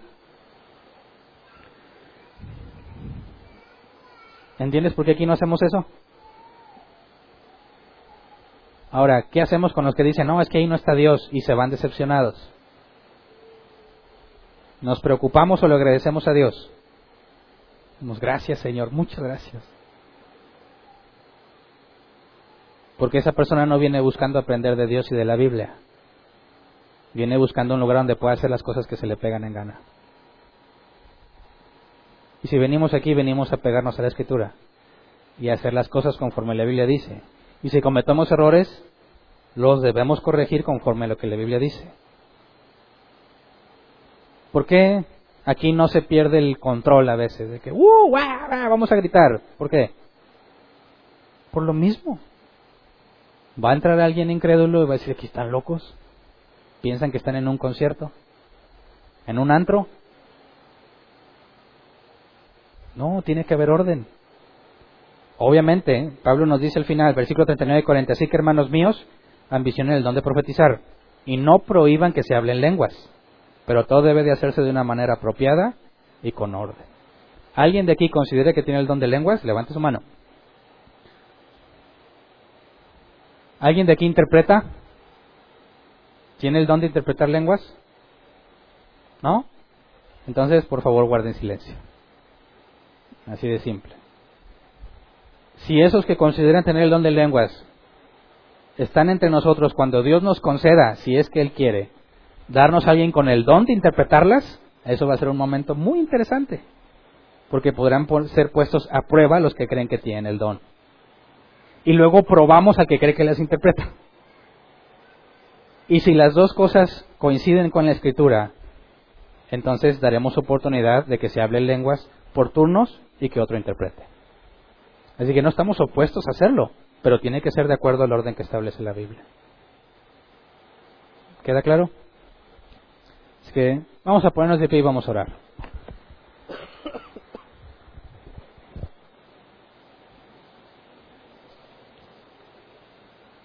¿Sabes qué? Si andabas como loco, si hablabas en lengua y hacías esas cosas, hay que ponernos a cuenta con Dios. Yo ya lo hice hace mucho. Hice lo que pude por quitar esas cosas de la red. Qué oso.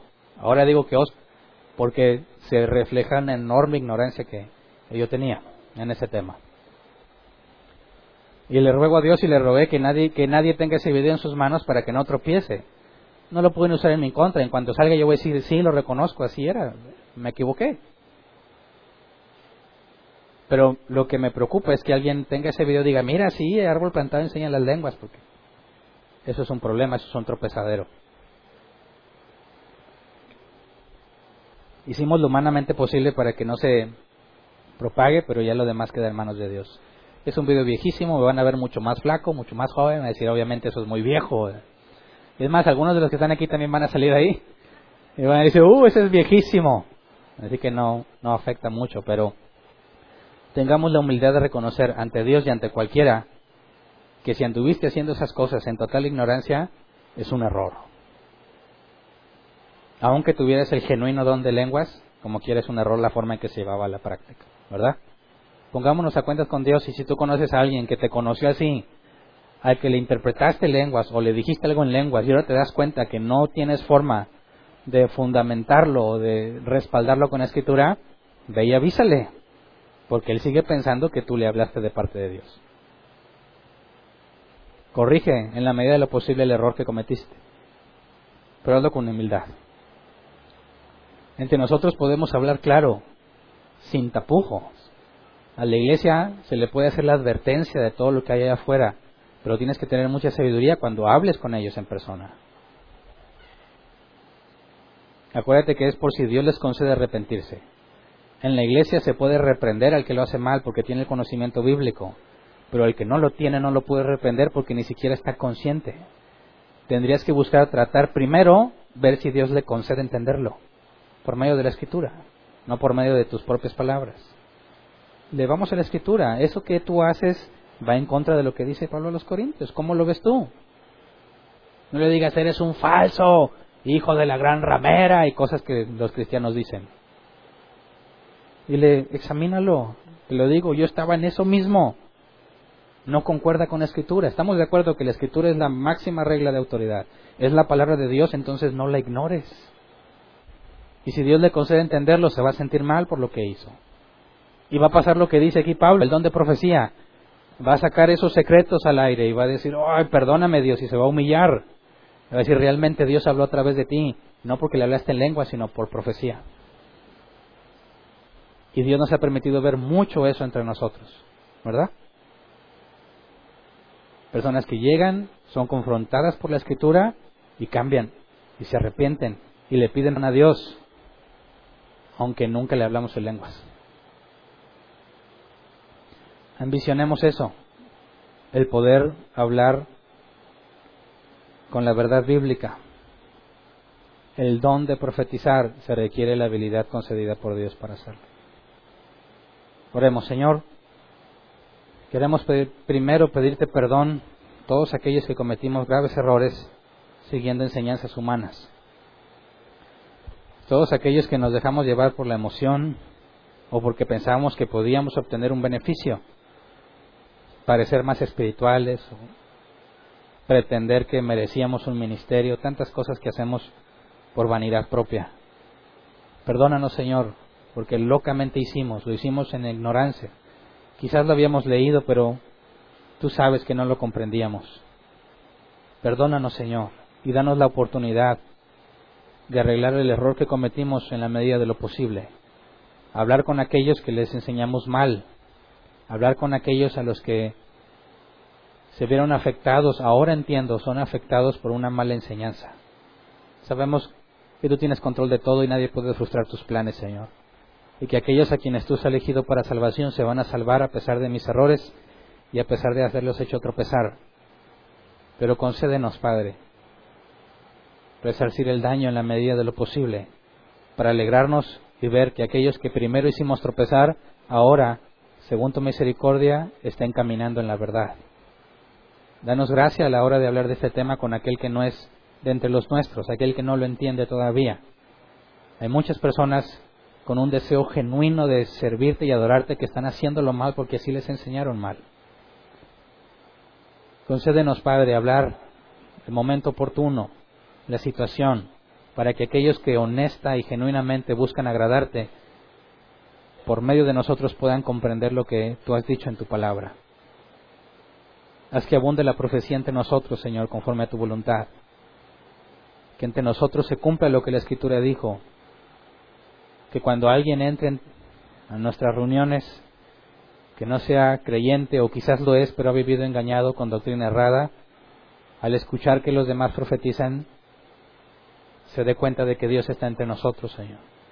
Que tú expongas sus secretos, que le hagas ver sus errores y que se postre reconociendo que tú le has hablado, no porque nosotros hablamos, sino porque hablamos tu palabra.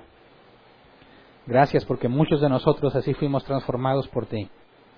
Gracias porque entre nosotros muchos llegaron con doctrinas muy erróneas y tú los convenciste y los persuadiste y hiciste ver su error solo por medio de tu palabra.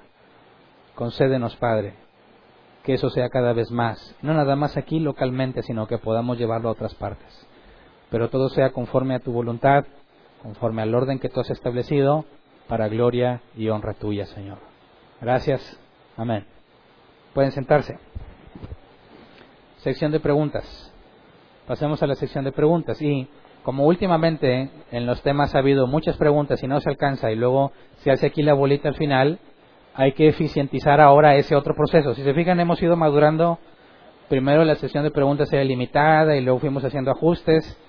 Ahora necesitamos ajustes en esta parte porque creo que hay personas con dudas genuinas que no se pueden quedar a esperarse todo el tiempo de la fila que se hace y es lamentable que se vayan con algo no aclarado.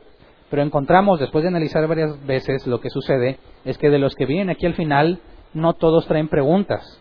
Algunos buscan consejería. Así que vamos a hacer otra distribución. Tenemos los 15 minutos para las preguntas. Si no alcanzaste a preguntar en esos 15 minutos, pero tienes una pregunta del tema, te vienes acá para platicar. Si lo que quieres es consejería, eso lo vemos otro día. Porque luego, así como se forman los atiendo, y si primero viene que quería consejería, y vamos a analizar desde su niñez y su vida pasada, ya todos los demás no van a tener el tiempo para preguntar, ¿verdad? Así que me parece que es más eficiente que primero atendamos a los que tienen preguntas de este tema. Y si tú ya requieres que nos sentemos a platicar por cosas de tu vida y lo que sea, con mucho gusto nos ponemos de acuerdo para otro día y nos dedicamos a hablar de ese tema. ¿Cómo ven? ¿Parece justo? ¿Eficiente? Espero que nadie se me ofenda por eso, ¿verdad? Pero me parece que podemos edificar mejor a todos los que tienen preguntas. Ok, entonces tenemos 15 minutos. Si tienes una pregunta, levanta tu mano. Bueno. No importa que vengas por primera vez, puedes preguntar.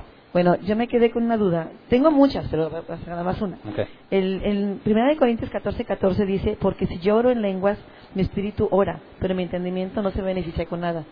¿Qué es mi espíritu ora y por qué mi beneficio se queda sin entendimiento? Porque yo he escuchado que a veces, me, o sea, hablas en lenguas y vienen pensamientos a tu mente. A tu, a tu, en tu mente estás como que adorando a Dios, eh, yo digo, ¿qué es eso? Y, que, y otra cosa también con respecto a eso. A veces, aún en lo, en lo íntimo, en tu casa, oras en lenguas y si oras todos los días, pero orar en lenguas como que te deja en paz dentro, como que sientes algo diferente.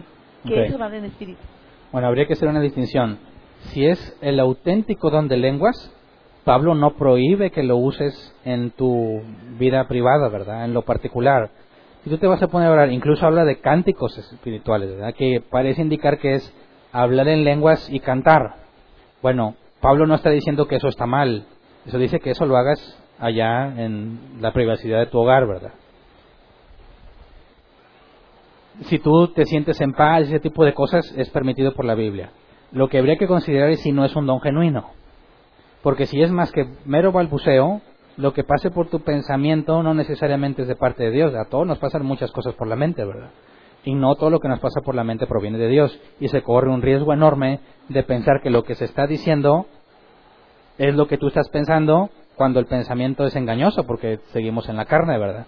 Entonces, lo que aún lo que tú estés pensando en tu propio tiempo de devocional para con Dios, tendrías que filtrarlo con la escritura para determinar si es correcto o no. Pues, eh, mi pregunta era en, en sí, orar con el espíritu. ¿Qué es orar con el espíritu? ¿Hablar en lenguas? Nada más. Así de simple. Según lo que dice Pablo, Literal. el que está orando en lenguas ora con el Espíritu. Hablar en lenguas, yo no entiendo ni papa, pero decir espiritualmente estoy diciéndole algo a Dios, si es genuino. Si no, pues yo solo me estoy haciendo loco. Ok. ¿Alguien más? Bueno, qué bueno que se trató del Espíritu Santo, ¿verdad? Que es muy complicado, fue muy complicado para mí entenderlo. Pero ahorita que estamos llegando, dice, bueno, a través de las experiencias que tuvimos con el Espíritu Santo, cuando yo llegué, pues ni sabía que existía el Espíritu Santo. Después, ah, no es que ya fuiste sellado, como dices, al, al creer. Ujú. Pero 100% pues no creías. Y luego tengo una experiencia. ¿A eso es el bautizo? Porque después de esa experiencia empiezas a comprender y fue algo muy raro que jamás en la vida me volvió a pasar. ¿A eso se le llamaría un bautizo? No. En el caso de los, del Pentecostés recibieron una capacidad especial, ¿verdad? Al ser bautizados. En el caso de Pedro y Pablo y otros, lo que hablaron no eran para sí mismos, ¿verdad? Sino para en beneficio de incrédulos. Entonces, esa palabra que se dijo en control de Dios tiene que ser puesta a la luz de la Escritura y comparada. Si nos pasó algo, de hecho, algo similar está prometido para todos. Dice que cuando vayas a, te manden a presentar defensa, dice, no pienses de antemano lo que vas a decir, porque el Espíritu te dará lo que vas a decir en ese momento. Entonces, si vamos a estar eh, pensando en que lleno del Espíritu y por razón del cristianismo alguien me confrontara y yo tengo que dar respuesta, la Biblia dice que yo puedo descansar confiando en Dios en que se me va a decir que hablar. Entonces, en ese momento, si el Espíritu Santo me está diciendo o me está dando la palabra, puedo decir que estoy lleno de Él. Porque Él está en control de lo que estoy diciendo. Pero no es eso, no debiese ser algo cotidiano, ¿verdad? No tiene que ser algo excepcional. Entonces, nuestras experiencias no pueden servirnos para interpretar la Biblia, sino al revés. La experiencia debe ser interpretada según lo que la Biblia dice. Y lo que yo viví o experimenté, tengo que analizarlo con respecto a la Escritura y ver si es algo que viene de parte de Dios o de otra parte. Es que en ese entonces yo tenía confusión, tanta Dios, tanta religión, era mi pensamiento en esos años, ¿verdad? Entonces cuando yo tengo esa experiencia, mi, mi oración era saber quién era, que si, a dónde voy, si es Jesús, eres tú, pues tú da esa experiencia. Y me dio una experiencia extraordinaria, ¿verdad? Para decirme a mí personalmente, pues que es Jesús, es Jesús. Después ya lo conocí, eh, con experiencia personal. Ok. Gracias. ¿Alguien más? Sí, hermano. Buenas tardes. Buenas tardes. En el caso donde el apóstol Pablo habla de que si yo tengo o hablo eh, Lenguas humanas. lenguas humanas y lenguas angelicales o el lenguaje que hablan los ángeles que muchas veces nos lo enseñaron y nosotros lo enseñábamos eso lo tomaríamos como una hipérbole una exageración Ah, ok. un absurdo o este cómo deberíamos de, de entender específicamente ahí aunque en el contexto habla de otras cosas no Sí. ¿Podrías poner eh, es Hechos 13, 1 y 2, verdad? ¿Podrías ponerme, Sí. por favor, esos pasajes? Para ver, en este caso, el contexto nos debe de decir la interpretación correcta. Y cuando dice, si yo hablase lenguas humanas o angelicales, eh, en el versículo dice, y si yo entendiese todos los misterios, ¿verdad? Y ahí vemos que, humanamente hablando, es imposible entender todos los misterios. Ahí, ah, Ah, caray, es Hechos, es Primera de Corintios 3. Eh, me parece que la expresión es propiamente una hipérbole, porque Pablo está yéndose a un extremo. Si yo entendiera todos los misterios, si no tengo amor, de nada sirve. Si yo hablase lenguas humanas y angelicales, pero no tengo amor, de nada sirve. Entonces, lo- me parece que las, las preguntas que está haciendo Pablo es para mostrar el punto de que aunque tuvieras algo imposible, sin el amor no sirve de nada. Y el hablar de todos los misterios y hablar de lenguas angelicales me parece que está haciendo una exageración intencional para mostrar la necesidad del amor. Si no estuviese hablando sobre todos los misterios y todo el conocimiento, como también ahí lo dice en el versículo 2, quizás pudiéramos pensar que está hablando de una lengua angélica real, pero el, los propios, el propio contexto inmediato te indica que está hablando de una hipérbole, una exageración intencional. Sí. Entonces nos debe de quedar bien claro que no tiene nada que ver ese versículo con el don de lenguas que muchas veces de ahí lo sacábamos de contexto para enseñar. Quizás una posición un poco más ah, neutra, bíblicamente hablando, puesto que no podemos descartar que haya un idioma angelical, no dice la Biblia nada al respecto, sería, aun si lo tienes, no lo puedes usar en la iglesia si no hay intérprete. Entonces, en lugar de entrar en polémica de si existe o no, dice, supongamos, te concedo que existe, pero no lo uses indebidamente. Déjalo para ti para Dios, o a menos que haya un intérprete. Y ya con eso, como quiera, se resuelve todo lo demás. Correcto. Gracias. ¿Alguien más? Sí, este sí, hay un, por ejemplo, si hay un cristiano que tiene la habilidad, eh, sí, o la facilidad de aprender lenguajes, este, dialectos, etcétera, ¿se le puede decir que también tiene el don de lenguas? No, porque lo que vemos como evidencia en el Pentecostés es que en un instante lo supieron y no necesariamente lo comprendieron. Ah, porque dice que cuando oras o en lenguas, tu espíritu ora, pero tu entendimiento queda sin fruto. Entonces, en ese caso, pudiéramos pensar, aunque no lo dice literalmente por lo que enseña Pablo, puede ser que alguien hable en lenguas y no entender lo que diga. Y por eso es necesario el don de interpretarlas. Pero podría que, que la, podrían servir como intérpretes, ¿no? Bueno, si es una lengua real, ¿verdad? O sea, si tú estudiaste inglés y japonés y viene alguien que hable lenguas y tú te hables el inglés, no estás, no estás usando el don de interpretar, ¿verdad? Porque si no, todos los judíos que oyeron que hablaban en su propia lengua tendríamos que decir que tenían el don de interpretar lenguas. No, ahí el don de interpretar es alguien que no conoce tampoco ese idioma, pero le entiende a él cuando habla. ¿Me explico? O sea, separamos lo que tú aprendiste por medio de un proceso educativo o, o el, el uso cotidiano de un idioma, no tiene nada que ver con el don de lenguas o interpretarlas. El primero es un proceso natural. El segundo, si hablamos de un don, es algo que se recibe sobrenaturalmente. Ah, ok, pero entonces si alguien se levanta y habla, no sé, en japonés, si alguien sabe japonés y lo interpreta... Lo traduce. O sea, simplemente va a ser una traducción, no va a ser un... No está usando el don de interpretar lenguas, no. Ah, ok, ok, entiendo. ¿Alguien más? Buenas, este, yo traigo la duda. Por ejemplo, me causa problema eso que mencionas, porque ah, cuando te enseñan un idioma o algo, ¿verdad? Lo que te hacen hacer es, pues, te hacen repetir palabras eh, en otro sentido, ¿verdad? Por ejemplo, mamá pues es mom en inglés, ¿verdad? Y ahí estás mom, y, estás así diciendo ciertas cosas. Entonces, ya cuando tú razonas las cosas, tú puedes juntar esas palabras y haces la oración, ¿verdad? Y ahí se dice que aprendiste otro idioma. Entonces, a lo que yo entendía como el don de lenguas, este, y creo que a lo mejor no fue el enfoque, era de que el don de lenguas se hizo para ir a predicar el evangelio a toda criatura. Entonces, yo, esa parte que mencionas acerca de que pues hablas en lenguas y no la entiendes, pues se me hace complicado porque, por así decirlo, yo el don de lenguas lo entendería así, ¿verdad? Yo estoy aquí de repente, ¿verdad? Y estoy hablando con alguien y de repente me dice, oye, ¿le entendiste? Y lo sí, ¿por qué? Y lo, no, es que él era chino, ¿verdad? Y hablaste con él. Esa parte es la que yo entendería como don de lenguas, que es lo que la Biblia menciona que es para ir a predicar a todas las naciones. Sí. Entonces, yo, yo puedo estar hablando en otro idioma, a lo mejor ustedes no me entienden, pero yo estoy entendiendo por eso esa parte de, que pues en uno o dos, ¿verdad? Se me hace difícil entender porque es como si el Espíritu entrara en ti y tú empezaste a hablar. ¿Qué estoy diciendo? No, pues quién sabe, estoy hablando, estoy hablando, estoy hablando. O sea, como que pues perdiste el control de ti, ¿verdad? Y no se me hace coherente en la parte de que pues hay un orden, ¿verdad? Porque por así decirlo, Dios me tomó y pues no, no sé qué estoy haciendo, ¿verdad? Es como el don de sanación, ¿verdad? Este, pues yo no voy a estar sanando a todos. Dios me va a decir en tal momento, ve y sana a tal persona y lo voy a hacer.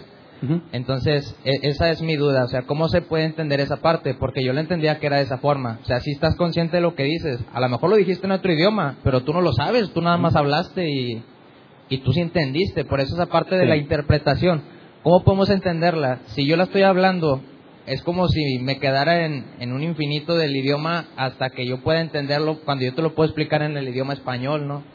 Entonces, esa parte, ¿cómo la...? bueno, hay que ver el contexto. En el caso del Pentecostés fue algo inmediato, ¿verdad? Pablo habla de la posibilidad de que tengas el don de lenguas y no el de interpretarla, ¿verdad? Entonces, esa posibilidad ya indica que alguien pudiese hablar en lenguas sin saber lo que dice. ¿Estamos de acuerdo en esa parte? Porque dice que si pide, tienes el don de lenguas, pide también la capacidad de interpretarlas. Entonces, si no tienes la capacidad de interpretarlas, abre la posibilidad de que, como dijo Pablo, oras en el Espíritu, pero tu entendimiento se queda sin fruto. Ahora, eso no significa que sea el ideal, porque Pablo te dice, tienes lenguas, pídele a Dios la capacidad de interpretarlas, porque estarías, en cierta forma, incapacitado de poder ser útil, no eres útil a la iglesia, y si quisieras irte de misionero a un país cuyo idioma no conoces, pero crees que tú tienes la lengua de ese, no vas a avanzar mucho porque no vas a saber ni lo que estás diciendo. Así que hay que separar el contexto. Si tú te vas a ir de misionero a, a China y crees que tienes el don de hablar en lenguas en chino, ¿significa que ya no te vas a preparar para aprender el idioma? ¿O significa que te vas a decir, ah, bueno, ahí, quién sabe qué voy a decir, pero yo juro que estoy predicando el Evangelio? Claro que no. Si tú te vas a ir a un lugar, requiere preparación. ¿Cómo vas a estar sosteniéndote? ¿Cuánto tiempo vas a estar allá? ¿Vas a tener personas que te ayuden con los recursos? Eso lo ves con Pablo, que había iglesias que le, aportaban o había momentos en que él trabajaba con sus propias manos. Y no se quedaba para siempre, regresaba otra vez del punto de partida. Entonces, no confundamos. El hecho de que tú tengas ese don y la posibilidad de que no lo sepas interpretar no significa que así a las naciones. ¿verdad? Lo que Pablo aconseja es que también pidas el don de interpretarla, o de perdido tráete siempre el intérprete contigo, ¿verdad? Pero hablando del evento en particular de Pentecostés y de lo que sucede en la iglesia, ahí está claramente la posibilidad de que no los que estaban ahí no todos entendieran en sí mismos lo que estaban diciendo. Debe de buscarse, si ambición de los mejores dones y tienes el don de lenguas, debieses de pedirle a Dios constantemente, obviamente te lo va a dar según su voluntad, la capacidad de interpretarlas si no, no te sirve como una herramienta para simplemente irme al, a la China y esperar que Dios me use en lenguas. O sea, estás capacitado para que cuando hables en lenguas, alguien que conoce ese idioma sea beneficiado, aunque tú no sepas lo que está pasando. Pero tendrías que ver que él o se convierte o se humilla ante Dios o algo para saber que fuiste usado por eso pero no justifica que no te prepares para irte a un lugar especial y aprender ese idioma. ¿Me explico? Ah, buena, así. Bueno, esa parte te la entiendo, pero entonces sigo con la misma duda. Caes en un tiempo de éxtasis en la cual empiezas a hablar y, no sabes lo que estás diciendo. No, porque tienes que tener control de lo que haces. Si te pide que sea por turnos, no puedes hablar de un éxtasis. Un éxtasis por la palabra implica que perdiste control de ti mismo. Ahora, y qué bueno que tocas ese punto del éxtasis. Es muy probable, dado que los corintios metieron muchas cosas del mundo, históricamente se sabe que ellos tenían rituales en los que el éxtasis era parte fundamental. Para ciertas deidades, ellos iban y se presentaban a un lugar y empezaban a balbucear y después de cierto momento caían al suelo y empezaban a decir más cosas y la gente interpretaba que el dios al que le estaban orando los había tomado y hablaba en sus lenguas. Esa práctica es tan vieja que siglos antes de Cristo Platón escribió sobre culturas que experimentaban estos éxtasis y, balbuceaban cosas asegurando que su Dios hablaba a través de ellos.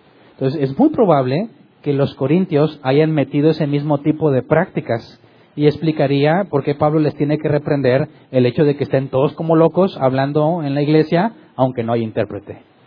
Entonces, ese éxtasis es condenado por Pablo si es que lo estaban experimentando, porque pide que todo se haga con orden, por turnos. Si entras en un éxtasis, el orden se pierde de inmediato. Bueno, gracias. ¿Alguien más? Ahí está el micrófono. Sí, gracias, hermano. Vimos en Efesios 1:13 que habiendo oído la palabra de verdad y, y creyendo fuimos sellados con el Espíritu Santo, ¿verdad? Cuando somos llenos del Espíritu Santo, ¿por qué en Efesios 4:30 dice que no debemos de contristéis al Espíritu? ¿Por qué dice que no contristéis al Espíritu? Cuando estemos, cuando, me voy a ir al 29, dice, ninguna palabra corrompida salga de vuestra boca, sino lo que está, sino que sea buena palabra necesaria para edificar a fin de dar gracia a los oyentes y no contristéis al Espíritu Santo de Dios con el cual fuiste sellados para el día de la redención.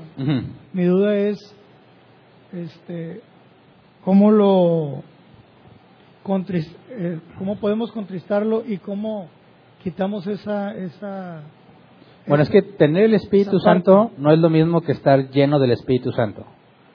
Cuando hablan de estos individuos en particular llenos del Espíritu Santo, es porque en ese momento en particular Dios tenía control de ellos. Pero sabemos que en la vida cotidiana del cristiano cometemos errores y pecados y herimos con la lengua, ¿verdad? Contristar al Espíritu es hacer lo opuesto a lo que el Espíritu Santo quiere que hagamos. Jesús dijo que nos guiaría toda verdad. Cuando tú te empeñas en pecar, contristas al Espíritu Santo. Pero al momento en que tú estás pecando, ya estás demostrando que no estás lleno. Tienes al Espíritu Santo, ¿verdad? Que es la garantía, el sello. Pero aún así sigues siendo impulsado por tus deseos pecaminosos. Todos estamos expuestos a pecar. Hablar de la llenura implica un control temporal de Dios sobre lo que haces y lo que dices. De manera que sería imposible que te equivocaras si realmente Dios te está controlando de esa forma. ¿Me explico? Ok, gracias. ¿Alguien más?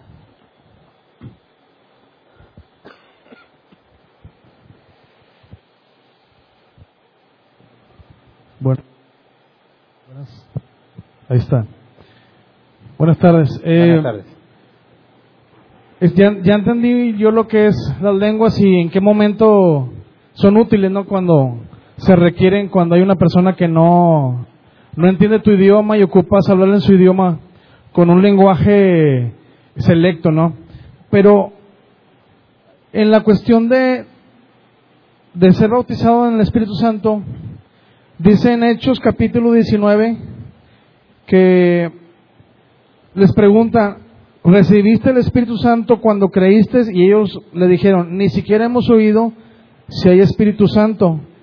Entonces dijo, ¿en qué pues fuiste bautizados? Ellos dijeron, en el bautismo de Juan, etcétera, etcétera. Dice, en el capítulo 5 dice, cuando ellos eh, oyeron esto, fueron bautizados en el nombre del Señor Jesús, y habiéndoles impuesto las manos, vino sobre ellos el Espíritu Santo, y hablaban en lenguas y profetizaban. Me imagino que ahí se amaritaba la, la ocasión, ¿no? Pues eran culturas, este, era zonas pluriculturales donde se hablaba griego, arameo, hebreo, este, otros latín, ¿verdad? Me imagino que era una situación donde se, se requería la evidencia de que realmente Dios estaba ahí, ¿no? Sí. Mi, mi pregunta es esta, este, si les preguntan que fueron llenos por el Espíritu Santo, es porque es algo importante. ¿Y cómo puedo yo buscar ser lleno del Espíritu Santo? Porque dice aquí que Pablo les impuso las manos. No digo que, que este sea la, la, el modus operandi de siempre, ¿no? Pero Dios hace las cosas como Él quiere. Pero ¿cómo puedo buscar yo ser lleno del Espíritu Santo? Dado a este, este capítulo que ellos no conocían. Y ahora yo me doy cuenta que no conozco este tema, ¿no? ¿Cómo puedo buscar ser lleno del Espíritu Santo y tener una evidencia de que, de que lo soy, ¿no? Bueno, cuando les pregunta, o sea, si sabían del Espíritu Santo y le dicen que no, ¿verdad? Dice entonces en qué, eh, qué, o sea, qué bautismo tuvieron, el bautismo de Juan, eso implica que no se les predicó el Evangelio, sino que el mensaje que escucharon es el mismo que Juan Bautista predicaba, que el Mesías venía, pero no se les predicó sobre el perdón de pecados, el arrepentimiento, el nuevo nacimiento y todo. Entonces, ahí les habla del Evangelio y entonces nacen de nuevo y viene sobre ellos el Espíritu Santo. No en ese instante porque pasa primero en la regeneración, sino en la capacidad de hablar en lenguas, que es lo que Jesús le dijo a los discípulos. Vendría sobre ellos y recibirían poder, la capacidad de hacer. Lo que sucedió en ellos es que se les capacitó. Y hablar en lenguas era señal para todos los que estaban ahí. Ahora, nosotros, para pedir la llenura, nos, podemos ir al otro pasaje. Cuando estaban diciendo, Señor, danos de nuevo para predicar el Evangelio, dice, hubo un estruendo y fueron llenos. Y ahí no se pusieron a hablar en lenguas. Simplemente tuvieron la fortaleza, el valor, la audacia de salir y predicar el Evangelio ante las, a pesar de las amenazas de muerte. Entonces, ¿cómo sabemos que el Espíritu Santo te puede llenar o te llenó? Porque empiezas a trabajar en lo que Él te encomendó. Hace su voluntad, no importa a qué costo. Ellos estaban arriesgando su vida. Y el hecho de que los llenara para seguir predicando, eso de que desprecien su vida a es, de esa forma y estén dispuestos a que los maten con tal de obedecer, es algo que los humanos no haríamos, ¿verdad? Naturalmente hablando. Y ahí puedes ver que fueron llenos para hacer lo que se les encomendó. Si tú pides la llenura, va a manifestarse en distintas formas, si es que Dios te la concede, pero todo siempre va a tener que ver con obediencia, obediencia a su palabra, obedecer lo que se te ha encomendado y, lo, y el cumplimiento de eso. No simplemente como una recreación de que, ay, sentí tan bonito y ya, y sigo mi vida normal. Eso no es la llenura. Sí, porque menciona que Pablo puso, eh, puso las manos sobre ellos, no sé cómo diga en otra versión, pero dice que puso las manos y fueron llenos, ¿verdad? Este, pero cuando yo busco eh, hacer la voluntad de Dios es una evidencia de, de, de ser lleno. Y no se requiere que se impongan manos, ¿verdad? En Pentecostés nadie les impuso manos y cuando les, los llenó otra vez nadie les impuso manos. Que Dios lo haga como Él quiera a veces, como cuando Jesús sanó a un ciego escupiendo en la tierra y haciendo lodo, pues ya es cuestión de su creatividad, ¿verdad? Pero no puedes establecer un patrón de comportamiento para con Dios. Porque en el, en el Pentecostés también vemos lenguas y ahí nadie puso manos de nadie. Simplemente Dios operó como Él quiso y Como usó a quiso. quien quiso. Gracias. Ok, ¿tenemos tiempo todavía? ¿O nadie estaba contando? sí, hay. Sí, buenas tardes. Pastor, quienes pretenden defender doctrinas que a la luz de la Biblia parecen ser erróneas, como nos has enseñado esta mañana, argumentan el versículo, el capítulo 14, versículo 2, dice, porque el hablar en lenguas no, el que habla en lenguas no habla a los hombres sino a Dios, pues nadie le entiende, aunque por el Espíritu habla misterios. Entonces argumentan versículos como este, en el que parece dar pie a que hay algún tipo de lenguaje que nadie lo va a entender, ¿verdad? Y, y más adelante hay otro versículo donde lo apoya y dice, porque no se no edifica a nadie, sino se edifica él mismo y, y, y habla con Dios. Ah, podemos darles ese, por así decirlo, beneficio de la duda, porque la Biblia menciona este versículo, si no lo estoy mal interpretando, donde parece dar a entender que existe otro tipo de lenguas diferentes a todo lo que nos ha explicado, porque ellos dicen, sí, todo eso es cierto, Pentecostés, los idiomas, los partos, los medias, todo eso está bien. Dicen, pero también en 1 Corintios nos habla de que hay otro tipo de lenguas, sin llegar al punto de las angelicales, no. En este versículo 2 parece dar, en, bueno, al menos yo sí lo entiendo, como que da a entender de que dice, no habla a los hombres, sino a Dios, dice, y nadie le entiende. Entonces, se apoyan en este versículo para eh, exclamar o expresar o justificar frases como esas que tú ya has puesto varios ejemplos, ¿verdad? Ok. Podemos darles ese beneficio de la duda apoyándonos en ese versículo 2 de que sí existe otro, o sea, que no haber, que no para que sean lenguas alguien necesariamente las va a tener que entender. No. Ahí hay que verlo de dos formas. Número uno, si realmente está hablando de un lenguaje especial para hablar con Dios, algo que ningún humano entiende, sino es una forma especial de hablarle a Él, tú analiza las oraciones de los hombres de Dios en la Biblia, examina cómo es que Jesús enseñó a orar y nunca, ni una sola vez, se mencionó el lenguaje secreto. Jesús dijo, cuando ores, oren así, Padre nuestro que estás en el cielo, ¿verdad? Y todo así, toda oración que está en la Biblia, hecha por algún hombre de Dios o lo que Dios enseñó para orar, todo es con el entendimiento. Nada tiene un lenguaje especial un lenguaje secreto, número uno. Así que podemos descartar la idea de un lenguaje especial. Podemos interpretarlo que a los, a los oídos de todos nadie sabe qué estás diciendo, pero Dios que lo sabe todo puede saber que estás hablando en japonés.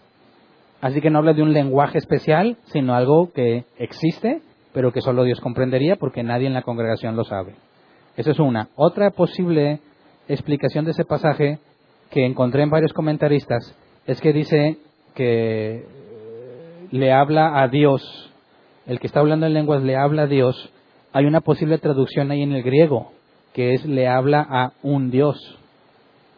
Y si le habla a un Dios, ya no es el Dios de la Biblia, sino se refería a la práctica común en esos tiempos de entrar en éxtasis y hablarle una deidad. Entonces, como encontré quienes dicen que sí debiese estar traducido como un Dios y otros a Dios, pues no hay certeza en, en la traducción. Pero si fuese a un Dios y hablar misterios, ahí inequívo- inequívocamente está hablando de la costumbre que tenían en sus rituales en cuanto al éxtasis. Gracias. Muy bien, se acabó el tiempo, ¿verdad? Sí.